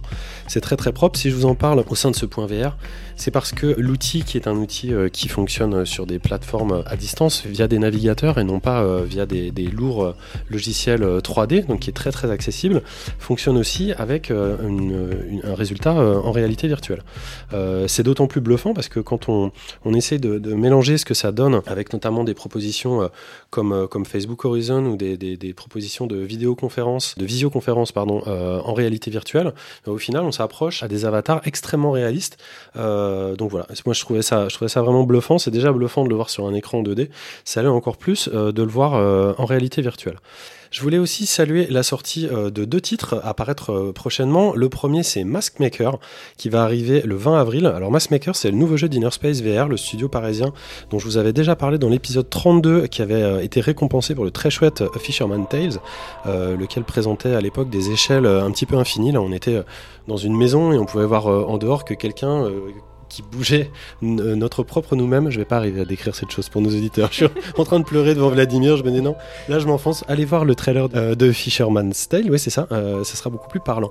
Cette fois-ci, dans Mask Maker, on va jouer euh, une personne dans un atelier de masques magique qui permettra de se transporter dans différents mondes euh, pour résoudre des puzzles et découvrir les secrets de cet univers. Le jeu a l'air vraiment beaucoup plus ambitieux techniquement, euh, bien que proposant un concept visuel a priori peut-être un peu moins fort. Mais euh, j'ai très hâte d'être ça. Ça va sortir sur Oculus, Vive et PC VR. Le deuxième jeu, c'est Awaken. Lui, il va arriver beaucoup plus tôt, le 25 février, très probablement avant la, publication de ce, podcast. Euh, je ne sais pas si vous avez joué au prologue de, Metal Gear euh, Solid 5, mais il y avait un passage où, euh, le barbu héros de ce jeu était en fauteuil roulant. Et bien, figurez-vous que là, c'est exactement la même chose. On va jouer dans un jeu d'horreur en steampunk qui vous met dans la peau d'un homme handicapé qui possède plein de prothèses euh, corporelles euh, et surtout qui se déplace en fauteuil roulant. Donc, on devra affronter euh, tout un monde de survival horror dans un hôtel en ressentant, enfin en ressentant, pas en ressentant, mais en ayant les mêmes contraintes physiques que quelqu'un qui doit se déplacer dans un fauteuil roulant. Alors déjà, c'est compliqué de tirer sur des, des fantômes ou des monstres normalement, mais là, il va falloir en plus devoir utiliser évidemment les mains pour contrôler la façon dont, dont on se déplace. Vous pouvez aller voir le trailer, ça a l'air très intéressant. Et pour finir, je vais revenir sur Lego, euh, la marque Lego. Alors dans un souci de, diversification évidente, hein, depuis que les, les, Lego sont tombés dans le domaine public en 2011, et vous, ne le savez sans doute pas, mais le premier brevet de Lego date du 24 octobre 1961.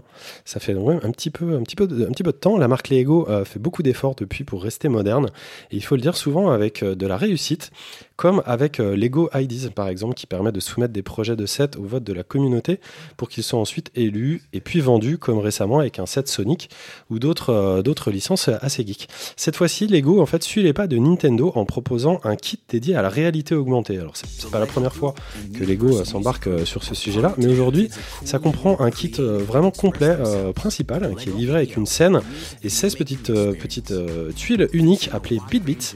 L'application, parce qu'il y a une application du coup les scans pour créer des plein d'effets, des sons, des mouvements, de danse et des trucs sur, pour des montages vidéo. Parce qu'en fait le but c'est que les enfants euh, puissent réaliser des petits clips euh, directement avec leur euh, tablette ou leur euh, le téléphone portable. Je sais pas comment ça marche. J'aime pas trop le concept qu'un enfant ait un téléphone portable, mais je suppose que ça marche avec des tablettes aussi.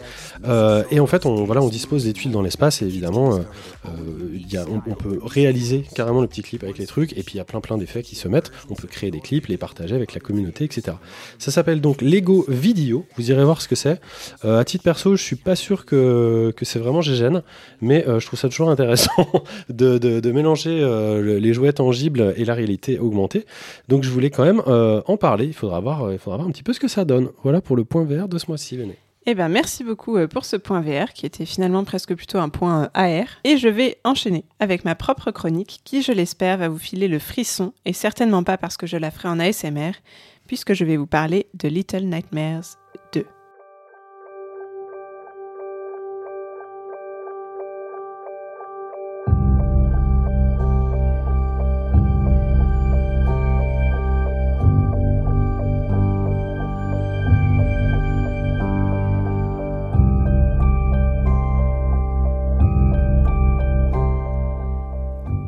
Nous sommes en plein mois de février. Les nuits sont encore longues, froides et sinistres. L'esprit est fatigué par un semi-confinement pesant et un climat morose. Les insomnies sont nombreuses, et au plus noir de la nuit, quand vous vous retournez encore et encore dans votre lit, en proie aux pires angoisses existentielles, vous avez parfois une étrange sensation, celle que là-bas, dans un coin de la pièce, quelque chose bouge. Que quelque part, sous votre lit, quelque chose frémit. Une peur plus primale vient alors se substituer à tout le reste dans votre esprit tourmenté. Ça y est, vous avez atteint le royaume des cauchemars. Et vous n'êtes pas prêt d'en partir. Rappelez-vous, le premier Little Nightmares vous propulsait dans la peau de Six, ou Six, une toute petite fille fragile vêtue d'un ciré jaune, munie d'une faible loupiote et catapultée on ne sait comment au milieu des pires horreurs, sur un sinistre navire de croisière rempli de créatures obèses et anthropophages. Le joueur se trouvait aussi démuni que l'enfant qu'il incarnait, incapable de combattre ces créatures, obligé de ramper dans le noir en frissonnant pour les éviter, et contourner les centaines de pièges prêts à le broyer, l'écraser, le transpercer, le frapper, et bien sûr, le dévorer. Dans ce deuxième opus, on incarne à nouveau un enfant, un garçon cette fois-ci, nommé Mono, rien à voir avec la mononucléose, j'ai vérifié. L'environnement est différent, une forêt sinistre, puis une angoissante cité, mais le cauchemar est toujours présent. Mono va devoir échapper à un chasseur cagoulé lui tirant dessus à bout portant, ou encore une professeure plus terrifiante encore que la fausse mère de Coraline dans le roman du même nom, qui peut allonger son cou à l'infini et poursuivre de sa tête grimaçante le petit héros affolé. Donnant lieu d'ailleurs à une des scènes les plus angoissantes pour moi, très claustrophobe, où c'est moi qui suis très claustrophobe, hein, pas la scène, euh, où Mono rampe à toute vitesse dans un conduit très étroit, poursuivi par une tête affreuse au cou démesuré. Mais deux changements notables nous aident à affronter cette nouvelle vague de cauchemars avec un peu plus de courage au ventre. Déjà, Mono n'est pas toujours seul. Il rencontre rapidement Sis, l'héroïne du premier jeu, et ils s'entraident pour progresser dans ce monde sinistre et résoudre ensemble les différents puzzles du jeu. Un duo qui réduit parfois considérablement la tension de certaines situations, même si à la peur de la solitude se substitue alors celle de la perte. Ensuite, Mono n'est pas aussi démuni face à certains petits monstres et peut les frapper d'un bon coup de hache ou de maillet. Il ne peut toujours rien face aux grandes créatures que j'appelle adultes entre guillemets, mais c'est déjà un changement bienvenu. Pour autant, n'allez pas croire que le jeu en devient une simple promenade. En passant devant un enfant enchaîné, fou, cagoulé, ayant recouvert le tableau noir d'une école d'élucubration inquiétante à la craie, en traversant au pas de course un couloir d'hôpital en évitant les mains crispées tendues vers vous depuis les grilles de chaque porte, en étant poursuivi dans le noir par des mannequins sans tête, vous sentirez un malaise et une terreur terrible croître dans vos entrailles. Et non, rien à voir avec le cassoulet périmé de ce midi. Il me paraît important ici de repréciser que Little Nightmares est un jeu entièrement muet. Si les personnages, héros et monstres gémissent ou crient parfois, aucun ne produit de son articulé. Les seuls textes qui apparaissent dans le jeu sont ceux rappelant les commandes à utiliser pour les différentes actions. Ainsi, toute la perception du jeu et de son histoire se fait à l'instinct. On en comprend les subtilités narratives, enfin pour ma part, seulement a posteriori. Si la situation peut du coup nous sembler floue en cours de jeu, on ne sait pas vraiment qui on est, on ne sait pas ce qu'on fait ici, ou qui sont ces créatures terrifiantes autour de nous, ce n'est pas un défaut du jeu, mais au contraire un atout de plus pour nous faire trembler dans nos bottes. Le malaise est constant. Comme le premier opus, le jeu semble vaguement dénoncer les aspects les plus sinistres de notre monde actuel. Si dans le premier les créatures rencontrées s'empiffraient à l'extrême, c'est ici de télévision qu'elles se gavent. Mono et Six croisent en effet quantité de pantins au visage déformé, attirés par les nombreuses télés de la cité comme autant de papillons de nuit par une sinistre lumière. Des télés qui semblent les mutiler, les pousser au suicide ou à la folie, et qui hantent les rêves de Mono aussi récurrents que la faim qui tenaillait Six dans le premier opus. Vous l'aurez compris, Little Nightmares n'est pas de tout repos. Non content de nous plonger dans un monde d'effroi, le jeu nous oblige à résoudre des puzzles parfois assez complexes dans une atmosphère terrifiante peu propice à la réflexion. Mais j'ai adoré retrouver cette ambiance unique, ce malaise total qui grandit au fur et à mesure que ces enfants démunis sont contraints à avancer dans un monde absurde, d'un charnier à une morgue en passant par le laboratoire d'un savant fou. J'aime m'abandonner totalement à cette angoisse, tant qu'à faire en jouant dans le noir, dans ma petite maison totalement silencieuse. Et vous savez quoi? En terminant le jeu, dans la détresse la plus totale, vous relevez la tête. Dehors, le jour s'est enfin levé. Le froid soleil de février hasarde un rayon timide sur votre visage crispé par l'angoisse. Votre catharsis est terminée. Vous sortez de là plus serein, plus confiant, car quoi qu'il arrive, le monde du dehors est bien moins terrifiant que ce cauchemar dont vous venez de vous éveiller.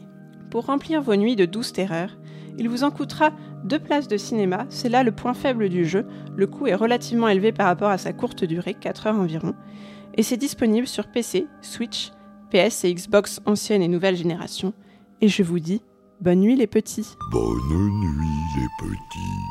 Faites de bons rêves. Ce truc de la flip.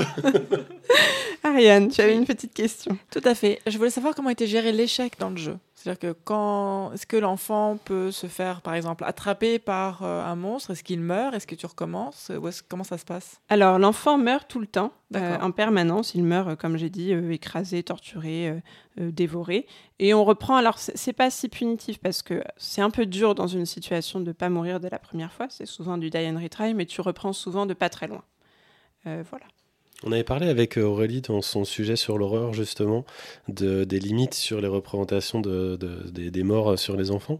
Et ça fait toujours un petit, peu, un petit peu mal aux yeux, quand même, quand on voit un enfant souffrir comme ça. Bah, en fait, ça m'a beaucoup choqué. J'ai une capacité, je pense, un peu d'oubli. J'avais oublié que ça faisait cette sensation depuis le premier. Mais euh, dans le deuxième jeu, euh, un des premiers moments les plus terrifiants quand on court avec Six, justement, et qu'on est poursuivi dans une forêt obscure par ce chasseur avec euh, une espèce de, de- cagoule terrifiante qui nous tire dessus. C'est vraiment horrible parce qu'on on, le voit tirer sur des minuscules enfants euh, tout innocents. Et c'est. vraiment horrible parce qu'après, il y a bien d'autres monstres plus terrifiants. Mais là, le, le simple fait de voir un- finalement un adulte tirer sur des enfants. C'est marrant, c'est une, version, une version choubi de, de, de- de Resident Evil avec Mister X, en fait. Un petit peu. C'est un oui. petit peu ça.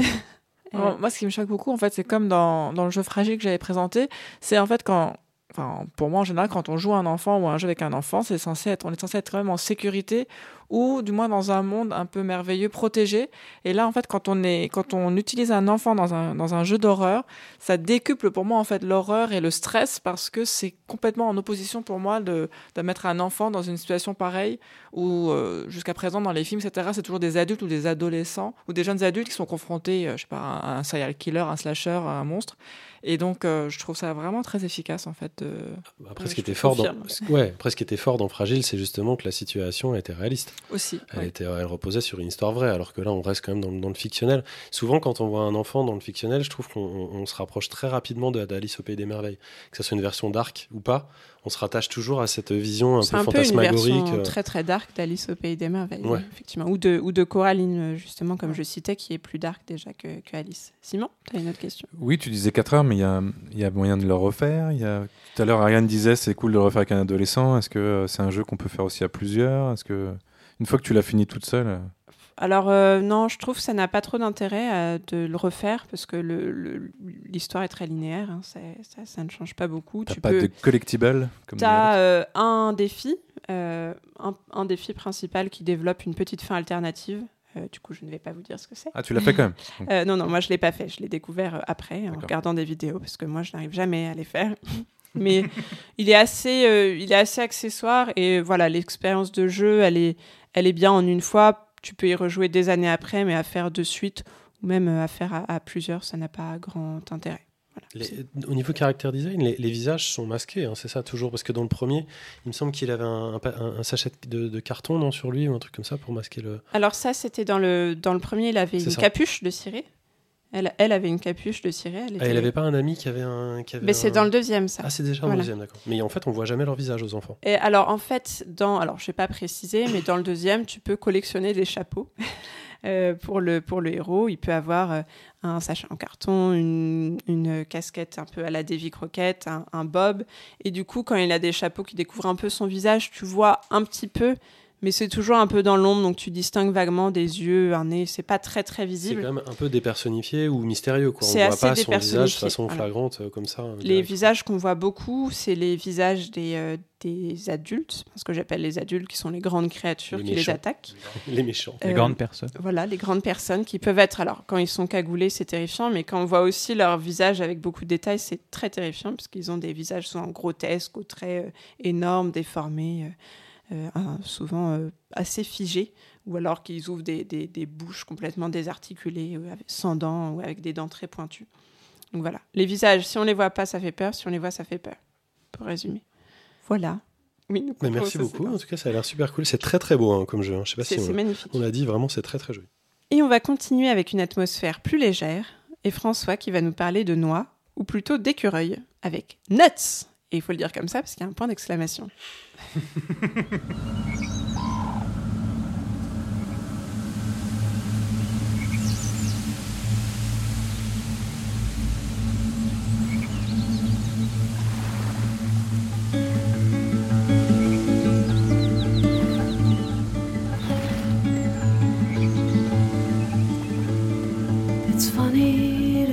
Regarde comme c'est joli. Euh, Nuts, c'est un jeu qui est sorti en 2021. C'est un jeu de June, Paul, Mooch, Char et Torfi.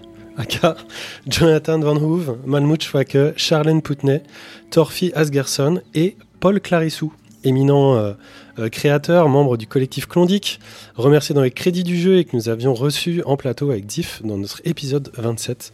Je ne vous conseillerais donc que trop d'aller le réécouter plus vite que ça. Alors Nuts, euh, comme l'a dit Simon en off, évidemment c'est un, un jeu de mots. Euh, vous l'aurez compris, euh, j'espère, avec cette introduction très dans la nature entre le, le mot noisette et le mot devenir fou. C'est un petit jeu qui va nous entraîner dans une ambiance bucolico-forestière, sorte de Graal de nos jours hein, pour tous les citadins dont je fais partie.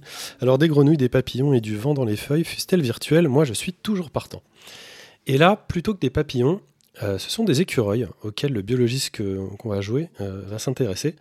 Soit dit en passant, euh, écureuil est l'un des noms anglais les plus difficiles a priori à prononcer pour des Français, paraît-il. Demande à Ah bon? Surtout, Squirrel. surtout Squirrel. avec l'accent américain. Comment tu dis, toi? Squirrel. Squirrel? Squirrel. Ouais, Moi je dis plutôt comme Squirrel. Simon. Squirrel. Squirrel. Squirrel. Il est très bien ton Ouais, il est très bien, il est travaillé. ouais.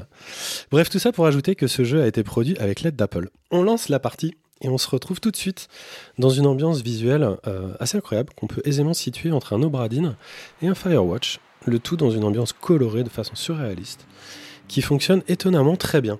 Euh, on arrive dans une forêt, donc assister euh, une professeure spécialiste de la faune locale et dont le laboratoire se situe dans une caravane. On a un fax, et d'ailleurs on reçoit un fax. Et ce fax, en fait, on le colle sur, euh, sur un tableau, et c'est lui qui va nous donner une mission. Et cette mission, ça va être de retrouver un écureuil, même si ça se complexifie un petit peu par la suite. Euh, on a à disposition euh, une caméra, puis plusieurs, pour le filmer pendant la nuit. Et finalement, en fait, le jeu, c'est ça. On doit disposer de, des caméras pour essayer de, retracer des choses qu'on nous commande de filmer pendant la nuit, sur lesquels donc il y a des, chemins euh, prédéfinis, sur lesquels on n'a pas de on n'a pas de, possibilité de modification. Et on retourne dans notre caravane pour visionner et dérocher nos cassettes et vérifier si on a pu euh, voir et capter euh, les mouvements que se créent pendant la nuit. C'est exactement le cœur de gameplay de Nuts, pour comprendre par exemple quel est le chemin ou la cachette des petits rongeurs. Une pleine journée de travail, donc pas de challenge, pas de mort, mais une tension qui, au fur et à mesure, s'installe. On envoie donc les photos par fax et on reçoit un coup de téléphone euh, qui possède d'ailleurs le plus long fil torsadé que je connaisse de toute l'histoire des jeux vidéo. Je me suis même amusé à le secouer dans tous les sens comme ça, c'était rigolo. Là-dessus, euh, des gammes de couleurs donc euh, diffèrent par mission qui vont être euh, en nombre de je sais plus 6 ou 7. On aura aussi des petites cassettes de dictaphone, des audiologues fameux à trouver euh, pour en savoir un petit peu plus sur ce qui se trame. Et en fait, ce, gameplay, c'est assez marrant. Ça me fait penser euh, au film récent J'irai mourir dans les Carpates. Je sais pas si vous avez vu ça, un film sur Antoine de Maximi. Mais là où c'était intéressant, c'est qu'en fait, euh, ils se sont servis de, ces reportages euh, de J'irai dormir euh, chez vous comme unique possibilité de retracer une enquête policière. Donc en, fait, c'est exactement comme ce gameplay-là. On, a des cassettes vidéo et on doit trouver à l'intérieur de ce qui a été visionné des astuces et, ce qui va nous, amener à comprendre en fait l'histoire. C'est comme une enquête ou comme dans Blade Runner, quand on a la fameuse scène où, Harrison Ford euh, zoom dans, dans l'image pour essayer de trouver exactement quel est, euh, quel est l'ultra belle de cette scène-là. Vas-y, finis ta phrase. Où il zoome pour essayer d'identifier, je crois, un- une personne ou un, détail qui lui manque euh, dans l'objet. Enfin bref, il y a, plein de détails. Moi, ça m'a rappelé La Vallée des Loups. Je sais pas si vous avez vu ça. C'était un film que j'avais beaucoup aimé, où on suit justement un biologiste spécialiste euh, des loups et qui essaye de, de- de- travailler sur, euh, bah, sur, sur, sur, sur une meute de loups, en fait, dans, dans, dans- dans une vallée. Et, et on le voit positionner des caméras en espérant que le- les loups vont passer par là, et puis donc après il se tape 8 heures de dérochage. Et c'est vraiment ça que nous propose, euh, que nous propose Nuts, avec une histoire par-dessus. Ça pourrait sembler ennuyeux. Euh, moi j'ai trouvé ça assez fascinant en fait. Alors c'est sûr on va pas tuer, euh, va pas tuer beaucoup de, rhinocéros ou, de guerriers. C'est très très calme.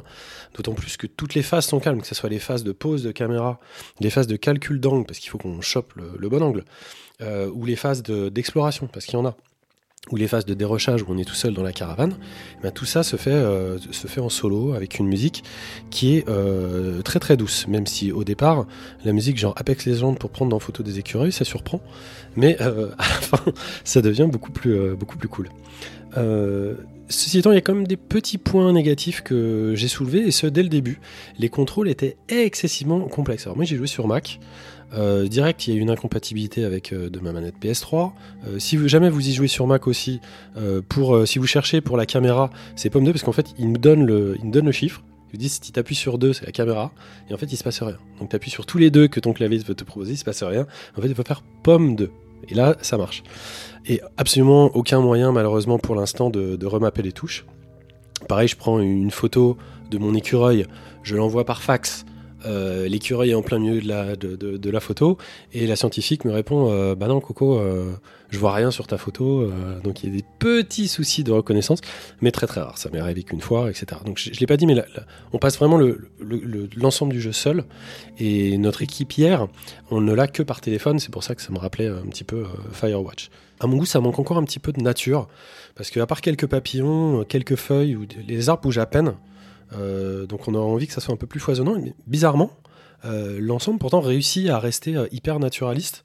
Euh, là où il n'y a que les écureuils qui bougent, euh, vraiment, en fait. Et, c'est normal parce que quand on déroche les vidéos, ça serait d'autant plus difficile d'essayer de repérer ce qui bouge s'il n'y avait pas que les écureuils qui, bougeaient. On, est un peu comme ça, comme en bête de somme, tels des, biologistes euh, à l'affût. euh, euh, ça m'a beaucoup plu.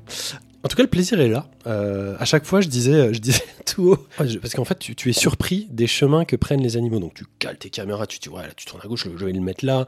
Celle-là, je vais la mettre bien loin au cas où, parce que c'est la sécurité. Et puis, t'en mets une autre, genre, bon, là, là, il fera jamais, mais je fais ça.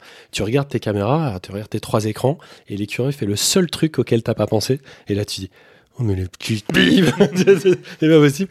Comme s'il était vraiment super vicieux ou suffisamment malicieux et qui se, qui foutait de toi, en fait.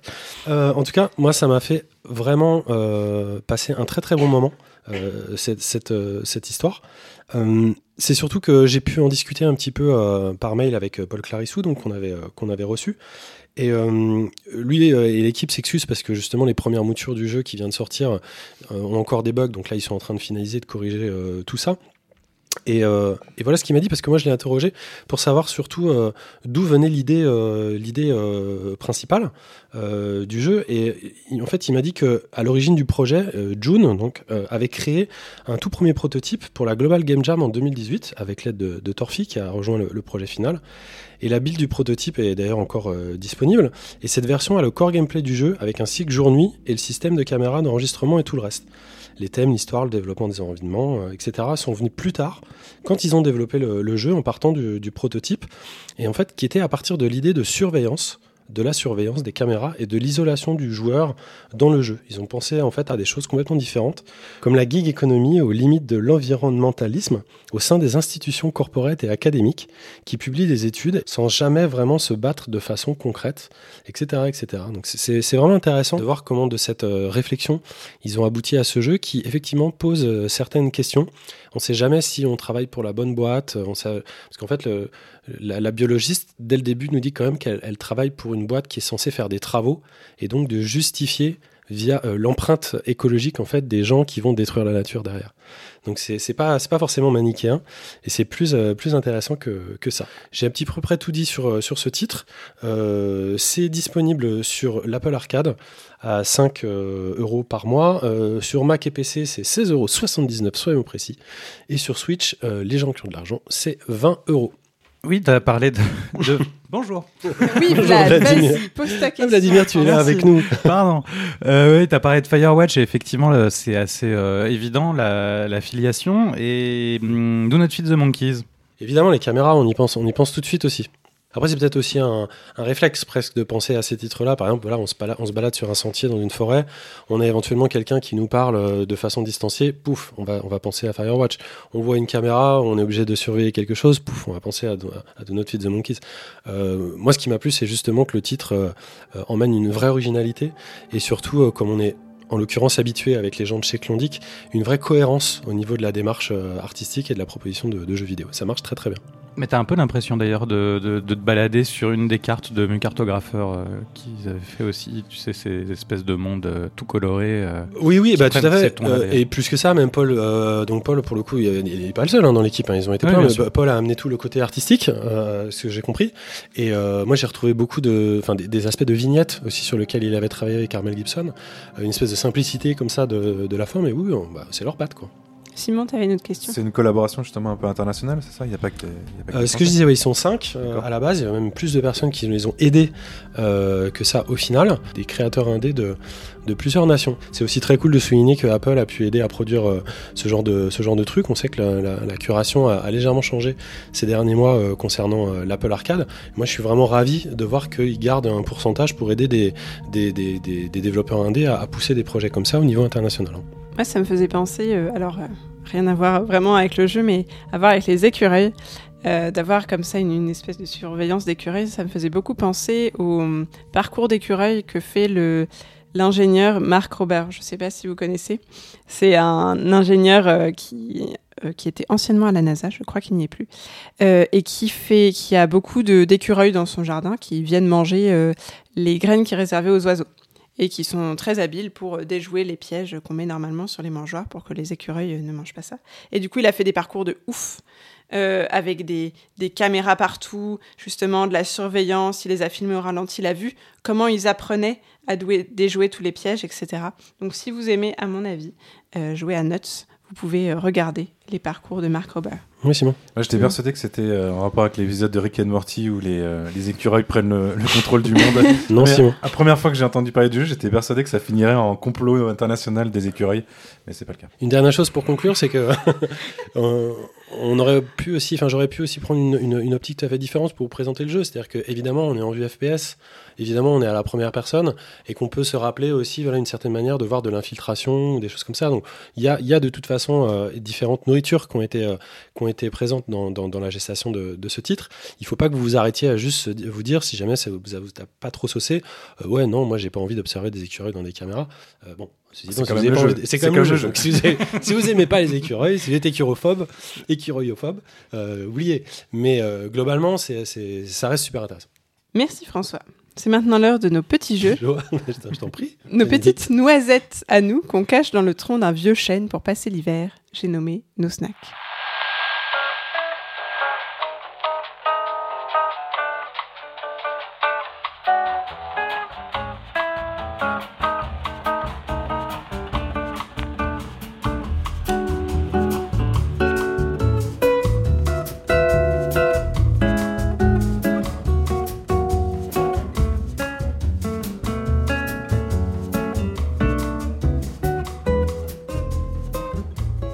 Va commencer ce petit tour des snacks par toi, Vladimir. Tu es parti non pas à la chasse aux fantômes, mais à la chasse aux meurtriers avec un fantôme. Avec un fantôme dans Boudonite. Subtil calembour en anglais, où vous, euh, vous, vous jouez Juli- Julia, ou plutôt Boulia, puisque euh, elle vient d'être assassinée, et vous jouez son fantôme qui va essayer euh, de découvrir ce qui s'est passé et, et de comprendre bah, qui, qui l'a assassinée, avec la possibilité de, de hanter, hanter les, les gens et surtout de prendre le contrôle à la fois des gens, mais aussi des animaux qui ont des capacités spéciales, comme les, les rats peuvent grimper un peu au mur, les oiseaux volent un petit peu, voilà ce qui va vous permettre, c'est une espèce de mélange de jeu de puzzle et, euh, et de, de platformer un petit peu. Euh, donc euh, en, vue à la troisième personne, en une 3D pas très jolie, mais c'est quand même tout à fait mignon avec des petites couleurs, des petits. euh, aucune animation. Ah non non, il y a très, il y a le très, rat, très c'est peu. un skateboard, il a pas de Il y a pattes, il a très- pas de il y a très peu d'animation. Les, les bonshommes sont un peu. Ça a l'air chou quand même. C'est, euh, mais c'est absolument euh, mignon et sympathique. Avec ou sans squirrels? Euh, non, je ne crois Sans- pas. Le fantôme, J'en ai pas croisé. Et ça coûte combien, t'as dit? C'est gratuit, c'est Ah gratuit ouais, sur, ouais, itch.io. Très très bien. Eh ben merci beaucoup Vlad et moi j'aime beaucoup euh, ce jeu de mots du titre. j'ai beaucoup ri. Euh, Simon, j'avoue que j'ai pas compris ton snack, donc tu vas nous l'expliquer, tu vas nous éclairer. Et oui, Béné, le confinement, slash couvre-feu, slash ce que vous voulez, qui nous contraigne euh, depuis maintenant plusieurs mois, années, a plusieurs effets sur moi. Alors, souvent négatifs, mais il en est un qui rattrape tout, c'est ma nouvelle passion pour les achievements Steam, que l'on cumule en jouant à toutes sortes de jeux. Et dans cette quête de trophées incroyables, j'ai découvert une communauté. Mais on est plusieurs en fait, dans ce cas-là. J'ai ça des découvert des gens comme moi. oh, attention, du jugement à ma gauche. Bravo. Donc cette fameuse communi- communauté Steam qui recense tous les jeux gratuits avec des achievements classés par temps de complétion, oui, c'est incroyable. Et j'ai donc commencé à jouer par le haut de cette liste, donc euh, les plus rapides à compléter. Et je suis tombé sur des pépites de pur délire vidéoludique, souvent cassés, hein, il faut le dire, parfois délirant et toujours bizarre, allant d'un shooter tactique moche euh, comme un Doom, de platformer au gameplay foireux, au visual novel russe dérangeant, là, il y en a aussi qui sont assez bizarres, où c'est un lapin qui, en noir et blanc qui vous court après avec une super musique. Euh, ils ont tous le point commun d'offrir généreusement leurs trophées à celles et ceux qui s'y aventurent. Et au final, j'en ressors avec des images plein la tête d'expériences souvent uniques et drôles, réalisées, alors j'imagine par, beaucoup par des étudiants, mais aussi des passionnés. Et je vous conseille de jeter un coup d'œil à cette longue liste disponible sur le bien nommé groupe Face... Pas Facebook, oh là là, je fais des... Des infidélités, des lapsus. Des lapsus incroyables dans ma tête. Donc, des infidélités, tout à fait. Ce, gros, ce groupe Steam s'appelle Free and Easy 100% Games. Au moins, c'est facile. Et je vous assure que vous ne le regretterez pas. Ou peut-être que si. Je retiens l'expression moche comme un Doom. Moi, je commande. Et, et Simon, t'en es où de la liste alors J'en suis à peu près au. J'ai fait les 30 premiers. il y a une- C'est une longue liste. hein, et c'est c'est passionnant. Vraiment, euh, essayez. C'est. Le snack est fini, j'ai toujours pas compris le snack non plus. hein, Je suis comme toi. Euh, si, moi j'ai compris. En fait, ce n'est pas un snack, c'est une longue liste de snacks en, une seule mini-chronique. Vous avez accès à une centaine de jeux gratuits qui vous offrent des achievements et en même temps vous découvrez des mondes, des univers incroyables. Voilà, C'est un pot pourri. tu Le, snack de est Simon est train un pot pourri. la liste. Je, je platine actuellement. Dans nos lives, quoi. Ce que je disais. Eh ben merci beaucoup Simon, c'est plus clair je pense pour nous à présent. Et Ariane, tu vas nous parler d'un jeu que nous avons tous eu ici le plaisir de tester. Oui. Eh, en, parlant de, en parlant de je vais vous parler de Sonnet. Gartic Phone. Tambour et trompette. Que tu ne traduiras pas en français, Non. s'il te plaît. Mais non, et, et ni en anglais, parce qu'ils ils ont aussi mis en- dans la version anglaise une petite euh, phrase, euh, voilà. Donc, euh, Gartic Phone, alors c'est, on va dire, une espèce de jeu euh, qu'on joue à plusieurs, donc euh, sur Internet. Ils ont utilisé les outils d'un jeu qui existait déjà, qui s'appelait Gartic, Gartic Paint. Donc, ils, euh, ils rajoutent ça donc, dans l'équipe. Chacun va écrire une phrase, et ensuite, sa phrase va se transférer à son voisin. Et son voisin va devoir la dessiner. Et ensuite, ce dessin va se transférer à son voisin, et on devra écrire une phrase. Et à la fin, on a la petite histoire qui va récapituler en fait tous les petites, petites étapes, les interprétations de chaque joueur. Donc, selon les ça peut être très drôle. Je vous avoue, euh, avec vous, c'était génial. Avec mes amis de World of Warcraft, c'était pas terrible. On n'a pas rigolé. Ah, mais parce que nous Alors sommes brillants. que, alors que, euh, alors que Among Us World of Warcraft, c'était incroyable. Et que nous, Ah c'était pas terrible. pas Nous, c'était pas terrible. Ça allait, ça allait. C'était bien, c'était correct. On se sent aimé. Donc, euh, donc voilà, donc je vous recommande vraiment. En plus, il y a plein, plein, plein de gens qui, qui twitchent ça sur, euh, sur leur réseau. C'est vraiment très drôle. Oui, oui, j'ai vu, j'ai regardé quelques épisodes, j'ai bien rigolé. Même en tant que spectateur, en fait, on, on s'amuse bien. Et euh, bah, c'est vraiment sympathique. C'est le principe vraiment. du téléphone arabe mélangé à Pictionary, quoi. Exactement. Il l'a dit. Il l'a dit. Il l'a dit. Qu'est-ce qu'il fait pas dire Arabe Le truc raciste. Je sais pas ce qu'il veut Ben, Ah, enfin, le seul truc raciste de la chronique. Bon. euh, Oh. ce qui était anciennement connu sous le nom de Le téléphone. Oui, alors, dans les années Non, mais ça 60 s'appelait avec Tata en téléphone. Congo. oui. Bien sûr, tu jouais pas au Non, mais- téléphone arabe quand t'étais petit. Mais c'est pas ça. Ah bon, moi je connais pas. euh, Peut-être, hein, je m'en excuse. Bon, après, aux États-Unis, on appelle ça téléphone, tout simplement, par exemple. Mais bon. Téléphone. Donc, bref, selon le nom que- qu'on essaie je de lui donner. Dark. Arctic Phone, en tout cas, c'est disponible sur, euh, bah, sur Internet, c'est gratuit. Et c'est publié par On Horizon Social Games, qui est au Brésil. Voilà. Ça nous a permis d'avoir tout enfin, à un moment donné, Vlad Oubéné et le cerceau phallique. Oui, aussi. Moi, j'avais sélectionné un autre exemple. J'avais mis qu'on était passé de n'avoir pas froid aux yeux à euh, interdit aux gens gris aux yeux bleus, en passant par les marcheurs blancs sont vaincus. C'est vrai. En tout cas, c'est très très sympa. Donc, en termes de confinement, euh, quand vous voulez jouer à- avec vos copains à distance, essayez Gartic Phone. C'est- Scribble euh, plus. Exactement. Ouais, Scribble plus. C'est le next Plus, level plus, de ouais. Scribble. C'est la seule euh, bonne invention pendant le Covid. Et, et je précise vaccin. que c'est Gartic Phone et pas Garlic Phone, comme je l'ai j'ai entendu. beaucoup cru aussi. Gartic, Voilà. comme l'outil de dessin Gartic. Ce n'est pas le téléphone à l'ail. Non mais jouez-y, vous allez jouez-y, trouvez des bons copains et jouez-y, vous, vous regretterez pas. Jouez avec nous. Même avec ces, Ouais, ouais, hein. ça joue avec n'importe qui. Bah, ouais, Discord, clairement, on peut Ariane l'a dit, on est les plus drôles sur Gartic Bah, c'est ça. Donc, Ça, c'est vrai. Ça existe des championnats du monde de Garlic De Gartic Eh bien, François, tu avais la parole, tu vas la garder pour Allez. terminer ce tour des snacks. Et tu vas nous faire voyager en nous emmenant à la montagne. Ah oui, euh, je vais vous parler euh, de Grand Mountain Adventure, qui est un open world pour faire du ski et du snowboard, dispo depuis 2019 sur iOS et Android. Bon, alors même avec toute cette neige, hein, euh, ça semble pas tout frais, me direz-vous, mais c'est aussi maintenant sur Mac et sur Apple Arcade, encore eux. Ça va bientôt débarquer sur PC et qui sait sur Switch. S'ils négocient bien euh, la dernière porte. En fait, c'est simple. Grand Mountain Adventure, c'est un petit pocket steep et encore moins prise de tête. Si on aime les sports de glisse à la neige, dans ce jeu, il y a presque tout. Franchement, le contenu est étonnamment assez gargantuesque pour ce type de petit jeu. Et contrairement à ceux-ci qui sont souvent assez euh, agressifs, l'ambiance sonore et les interfaces sont vraiment chill. On a vraiment l'impression de prendre un petit bol d'air frais, encore mieux, l'ambiance visuelle est super réussie avec un effet entre un peu de l'isométrique et du tilt shift, assez réussi, super original pour le genre.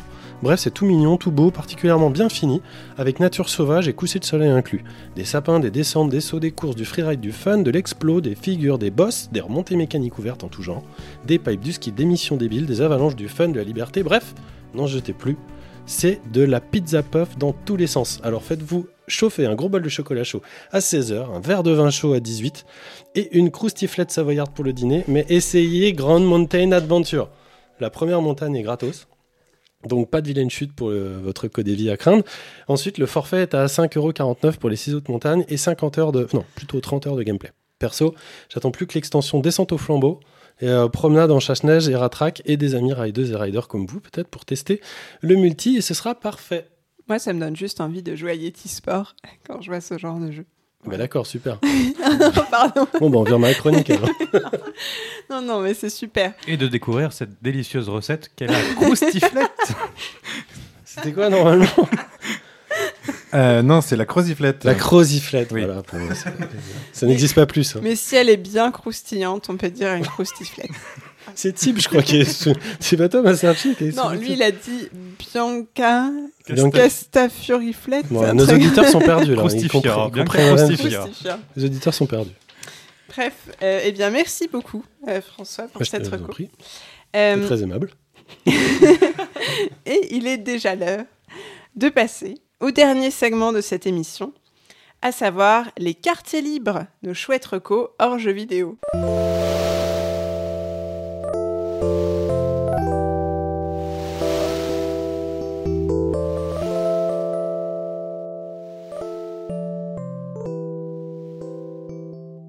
Va commencer par la reco série d'Ariane. Tout à fait. Alors, donc, j'ai découvert il n'y a pas longtemps cet animé incroyable, Shingeki no Kyojin, qui c'est l'attaque des titans. Donc, euh, c'est un phénomène de cette décennie. C'est un animé de Hajime Isayama, produit par Wit Studio. C'est magnifique. Et donc, euh, le 1er mars arrivera sur Netflix la saison 3. On pourra donc poursuivre les aventures de Eren, Mikasa et Armin dans un monde mystérieux et horrifique où des titans à l'apparence humaine chassent les humains afin de les dévorer. C'est vraiment euh, incroyable. Si vous connaissez pas, même si vous n'aimez pas les animés, essayez parce que c'est vraiment bien. Je crois que j'en avais déjà parlé, même dans un très très vieux La Pléiade, parce que moi j'avais attaqué par les mangas. J'ai un Ah peu, oui, un peu euh, lâché l'affaire parce qu'il y en a, il y en a 12 trillions. Et la série, j'avais regardé la première saison. Oui. Donc, euh, Il paraît que l'animé est vraiment au-dessus du manga parce que Bah l'animation mais le, le- la, la musique tu as dû apprécier alors parce qu'il y a des compositions musicales qui sont très très très très très belles. hein. Bah après, bon, euh, je sais plus exactement quand est-ce que c'est sorti. Je dirais il y a au 2013. moins 5-6 ans, ouais, un truc comme ça. Et c'est vrai que quand ça a déboulé, c'était bah, très très fort, hein, cette idée de faire des, des géants à tête d'humain qui mangent des humains. Il y a une espèce de, de, de cycle comme ça qui a débouché. Mais c'est oui, un gros carton en animé, c'est clair. Donc voilà. C'est fini ou pas? En trois saisons il y a Alors non, la saison saison 4 est en cours de diffusion, l'animé. Alors le manga est en train d'écrire, mais il se termine dans pas longtemps. Et l'animé est en cours de diffusion, la saison 4, donc au Japon. Et ils vont probablement sortir une deuxième partie. Ils ont changé de studio d'ailleurs en attendant. Et c'est en cours en fait, ça va, c'est pas encore terminé vraiment, mais on peut suivre le- les épisodes sur Wakanim également euh, en live toutes les semaines. Super cool. Voilà. Regardez ça. Pas grosse prise de risque, hein, parce que c'est quand même méga connu, mais super cool quand même. Oui, mais il faut quand même avoir l'estomac un peu, un peu solide. hein. Oui, bah c'est oui. pas pour tout public. hein. Ah bah Non, non, non, puis pas quand du ils se font tout. manger, ils se font, ils se font croquer. euh, Enfin, c'est dégueulasse quoi.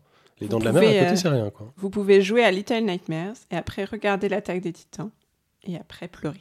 Manger une croustiflette. voilà, sifflette. François, toi aussi, tu as une reco série.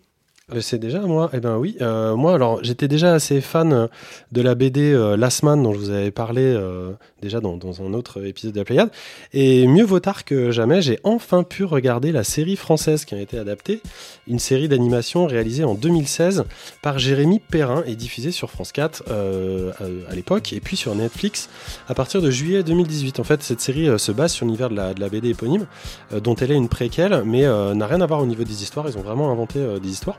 Euh, Il y a une seconde saison de 6 épisodes donc, euh, qui, est en cours d'écriture, euh, qui sera diffusée a priori en ligne par France Télévisions sur sa plateforme numérique. Slash, moi, pour moi, clairement, c'est un véritable tour de force. On m'avait parlé, on m'avait dit le plus grand bien. J'avais raté ça à l'époque. C'est une maîtrise de la réalisation qui est bluffante, à laquelle s'ajoutent des trouvailles visuelles épatantes, vraiment de super dialogues. C'est irrévérencieux, c'est détonnant. Il y a 26 épisodes ultra rimés de 13 minutes. J'ai fait le petit calcul, ça fait un total d'environ 4h30. Et des caricatures dans tous les sens, et plein de petits détails pour les amateurs de jeux vidéo. À retrouver ça et là du Left 4 Hand, du Zorbier, du Street Fighter, du Speed Racer, etc. etc. Bref, ça fait super longtemps moi que j'avais pas vu un animé euh, aussi réjouissant, et ça fait super plaisir. Donc euh, vivement la, la saison 2 qui va débarquer cette année. Eh ben, merci beaucoup, François. Et euh, autre reco série pour moi, cette fois-ci, parce que le couvre-feu se fait vraiment sentir dans nos vies. hein, donc beaucoup de séries maintenant, moins de sorties. Euh, et je vais vous parler d'un plaisir coupable. euh, qui fleure bon les années 90, tout comme cette magnifique chanson de générique que vous avez pu entendre, ou pas. Dawson, titre original Dawson's Creek. Euh, c'est un teen drama qui date de 98 et qui vient de refaire surface sur Netflix. Je précise que ce visionnage est une première pour moi. Euh, ça n'a rien de nostalgique parce que j'avais 5 ans en 98. Mon adolescence a plutôt été bercée par Glee et The Vampire Diaries que Friends ou Dawson. Mais malgré ça, malgré ce fossé générationnel rendu évident par les tenues à base de pulls sans manches, colliers de surfeur et bob arborés fièrement par les protagonistes, malgré ça, je suis devenue accro à cette série, narrant les aventures de quelques adolescents dans une ville fictive de la côte atlantique aux États-Unis. Déjà parce que je suis extrêmement bon public. Ensuite parce que j'adore les décors de villes côtières. Ces gens se déplacent en barque au quotidien, en barque pour aller se voir les uns les autres, c'est merveilleux. Mais aussi parce que la série aborde des thèmes très variés, le deuil, l'homosexualité par exemple, de manière étonnamment fraîche pour une série qui commence à dater un peu. Les personnages masculins, notamment, sont pour la plupart loin d'être des stéréotypes du genre. À travers les personnages de Dawson, James Van Der Beek, Pacey, un Joshua Jackson adorable et joufflu, et plus tard dans la série Jack, sans compter euh, d'autres personnages secondaires, euh, la série nous présente une galerie de personnages masculins ouverts au dialogue, vulnérables, parfois très irritants, mais sans conteste originaux. Euh, un bel article de Chic Magazine est d'ailleurs paru à ce sujet début février. Il est en lecture gratuite. Je vous invite à aller voir, mais attention, ça spoil un peu. Euh, J'ai parfois plus de réserves sur le traitement réservé aux personnages féminins, euh, mais la série s'améliore un peu sur ce point au fur et à mesure des saisons. Bref, je ne saurais que vous conseiller, si vous êtes fan de teen drama et avez tout de même un peu de temps devant vous, de regarder Dawson, un vent de fraîcheur bienvenu qui vous donnera envie de naviguer jusqu'à chez votre voisin pour un bisou volé au soleil couchant, en oubliant bien sûr toute notion de couvre-feu. Et dans un mois, tu nous parles de Buffy contre les vampires ou pas? Eh Ah, ben écoutez, c'est génial. j'ai très envie de m'y mettre parce que j'ai jamais Tu connais regardé. Pas Non mais je connais. C'est de- incroyable. Eh ben bravo Simon. Et alors, Voilà, tu les as je lancés. suis contente que tu dis ça parce que le saviez-vous? Katie Holmes, qui joue euh, un des rôles principaux dans Dawson, avait refusé euh, le rôle principal de Buffy contre les vampires pour se consacrer à ses études pour jouer ensuite Joey Potter dans Dawson. Elle est très mignonne dans Dawson.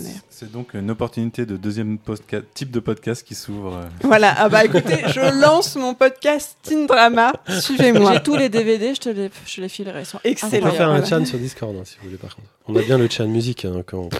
Et voilà, maintenant ce sera le, Chan série.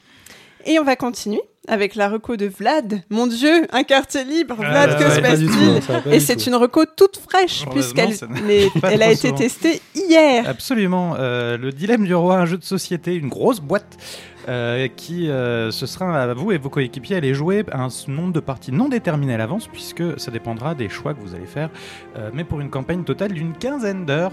Euh, où vous incarnez les, grandes maisons du royaume euh, qui forment le conseil du roi et vous allez devoir l'épauler pour prendre les bonnes décisions pour faire prospérer le royaume et bien entendu vos maisons. Donc c'est un jeu euh, de, négociation un petit peu, d'histoire. On, est confronté à des problèmes et on va essayer de les résoudre tous ensemble ou chacun contre tous.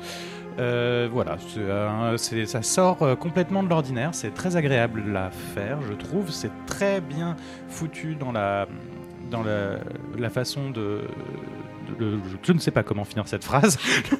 Le, le gameplay. Le- ouais, peut-être le gameplay, c'est peut-être ça. Non, euh, ouais, le, sy- le système en tout cas, euh, le système qu'ils ont développé pour euh, pour te, pour gérer les embranchements narratifs, euh, puisqu'en gros, enfin, on a des dilemmes qui vont nous faire ouvrir des petites enveloppes dans lesquelles il y a des histoires qui se passent et des, choses pas- comme ça. T'as pas assez joué à Crusader Kings 3 Non, que t'es obligé Non. de remettre ça en jeu de société Avec la particularité, c'est à la fois euh, une façon euh, plutôt agréable de vivre totalement le jeu, mais aussi un, point, un gros point négatif, c'est que le jeu n'est utilisable qu'une fois. Passé la campagne d'une quinzaine d'heures, vous pourrez jeter votre boîte, puisque vous avez ouvert déjà les enveloppes, collé des autocollants sur le plateau de jeu, Ah, euh, signé des cartes, euh, fait tout un tas de choses qui rendront le jeu totalement inutilisable et même pas revendable. Donc euh, pour un gros 75 euros euh, déjà. Mais 75 euros pour 5 joueurs divisé par 15 heures, et ben finalement, par rapport à un jeu vidéo, ça marche aussi. ok. Ah, ça c'est original. Et je précise euh, quand même du coup que durant la première partie, on a euh, châtré un violeur à l'huile bouillante. C'est vrai, Et moi, je vrai, trouve on a ça, fait ça. ça vaut Mais, le coup mais de est-ce que, alors, préciser. juste un truc, parce qu'on va pas lancer un débat, mais est-ce que est-ce qu'ils auraient pas pu concevoir le jeu pour que, je sais Ah, pas, si, l'encre soit si, effaçable, si, les enveloppes soient auraient- Complètement. Et ils auraient dû alors du coup. Euh, Peut-être. Non, mais Euh, je veux dire, est-ce que toi qui as joué, est-ce que, si, est-ce que tu pourrais y rejouer avec un jeu neuf, par exemple? Est-ce que ça aurait un intérêt? Je- Ça m'étonnerait. Ça m'étonnerait par ailleurs. Que c'est de l'intérêt? Que c'est de l'intérêt de rejouer en partant bah du voilà, début. a pas de euh, rejouabilité, d'accord. Il faudrait que tu prennes que des choix totalement différents où tu sois sûr qu'ils se recoupent pas. Et je suis ça. pas sûr que ce soit. Ah, 75 euros, ah ouais, faut, faut quand même le. En revanche, oui, ça. Mais l'histoire, l'histoire est, est top, est très bien écrite. Ouais, c'est ça, très bien, c'est très traduit. Une vraie histoire. Euh, ça vient de sortir en français. Euh, c'est créé par Horrible Guild et c'est euh, édité par Yellow Games qui vient d'en faire la traduction. Donc c'est très bien traduit, c'est très agréable à lire. Beaucoup de lecture. C'est toujours bien aussi quand les gens prennent un personnage et puis à clair, faire c'est voix. Tout à fait. Nous, et nous plus soyons euh, cette re- recommandation. Et on va terminer avec la traditionnelle reco musique de Simon qui va bientôt nous annoncer son podcast musical, La Simonade. On pourra faire du, un podcast uniquement sur les quartiers libres si tu veux. Chacun des choses à dire. Non, mais j'attendais le dernier album de Mogwai, hein, qui est pour une fois un groupe Oh. très connu, avec une impatience teintée de crainte, car les, le dernier album et les bandes originales, parce qu'ils ont fait pas mal de, de BO ces, derniers, ces dernières quatre années, m'avaient, euh, tout ça m'avait un peu déçu. Donc non, ce n'est pas euh, le film Tu fais le Mogwai. Gremlins. C'est Mogwai Non, on ne parle pas des Gremlins ici, on parle bien d'un groupe de musique dont leur euh, dixième album en 25 ans de carrière est clairement à la hauteur de, de mon attente et euh, ils se plaisent vraiment à mélanger les styles. Euh, à la fois d'un côté une pop atmosphérique avec des nappes extrêmement psychées, Charupeuse. Tu sais, c'est la phrase. bien ancrées dans leur ADN, hein, parce qu'ils font un peu ça depuis le début, mais aussi des morceaux beaucoup plus rock, que on les attendait moins là, euh, qui tendent même vers un peu de dance floor. Des fois on a envie de bouger ses fesses, mais c'est peut-être parce que j'ai la bougeotte ces temps-ci. On attendait moins Mogwai sur le rock. Mogwai, c'est par essence un groupe de rock. C'est pop. plan. Non, c'est de la pop synth, c'est de la pop synth. euh, Non, c'est c'est- du post, c'est du post-rock. Merci. C'est du post-rock, euh, Mogwai. Ça fera plaisir à nos auditeurs. Quand Vous voyez, les débat. auditeurs, on a des Non, débats. Il est trop jeune pour savoir qu'il y avait des albums de Mogwai qui étaient du post-rock. C'est l'argument de l'âge, ça y est. Je vais peut-être devoir payer des droits d'auteur à Benedict, mais euh, cet album, As the Love Continues, c'est la bande originale de votre vie, qui s'écoute à la belle étoile, avec la personne qui vous est le plus chère, et combat ces temps moroses. Et quand t'es célibataire Et Quand t'es en couvre-feu. Vous vous demandez à Bénédicte. Moi, je, moi, je t'adoube, Simon. Je suis très fière de toi, disciple. Petit padawan. Très bien. eh bien, merci beaucoup, Simon, pour cette magnifique reco. hein, bien travaillé. Euh, et nous arrivons déjà avec ça à la fin de cette émission. Avant de se quitter et de vous laisser aller déprimer sous la couette, quelques remerciements. À la super équipe de la Pléiade tout d'abord, toujours au top. Merci donc à nos chroniqueurs, François, Ariane, Vladimir, Simon, et à notre Master Chief Thibaut, ainsi qu'à Aurélie, qui n'a pas pu être avec nous aujourd'hui, mais qu'on embrasse. Très fort. Voilà, des bisous. Merci aussi à Seb22 pour notre petite capsule mo5.com et à Calden pour son aide sur la communication de la Pléiade. Merci également aux créateurs de Soul Weaver qui ont été interviewés pour le Fresh que vous pourrez retrouver en entier en vidéo sur notre chaîne YouTube qui est accessible hein, directement sur la chaîne ou via notre site et tous nos réseaux sociaux. Euh, D'ici le prochain épisode, n'oubliez pas de nous suivre justement sur ces réseaux sociaux, Twitter, Facebook, Instagram, Discord, on est partout, et sur Twitch aussi, avec les chaînes Twitch de Vlad, SadVladLP, d'Ariane, Paul Carry, de Simon Nomisis, de François Red Five House et de Thibaut, Teddy Drifter. Twitch pas trop en ce moment, mais c'est gentil de faire la publicité Peut-être que d'ici la sortie, vous aurez twitché On des choses on pas incroyables. Ouais, on devrait reprendre normalement. Surtout Vlad. Voilà, Pas de dit. pression, Vladimir, pas de pression. Et si vous aimez nous entendre déblatérer chaque mois, laissez-nous de lumineuses petites étoiles sur votre appli de podcast favorite. Ça nous fera très plaisir, mais pas seulement. Ça nous permettra de briller au firmament des top podcasts et recruter d'autres éditeurs dans notre univers. J'ai changé exprès pour toi, Simon, parce que j'avais mis Galaxy la dernière fois, en perpétuelle expansion. Merci enfin à vous, chers auditeurs. On se quitte sur Dark Blue de Mooch, un titre de la bande-son de Nuts. À bientôt dans vos oreilles et dans nos cœurs. À bientôt. Ah, salut. Bye bye. Ciao. Au Salut, ciao, ciao.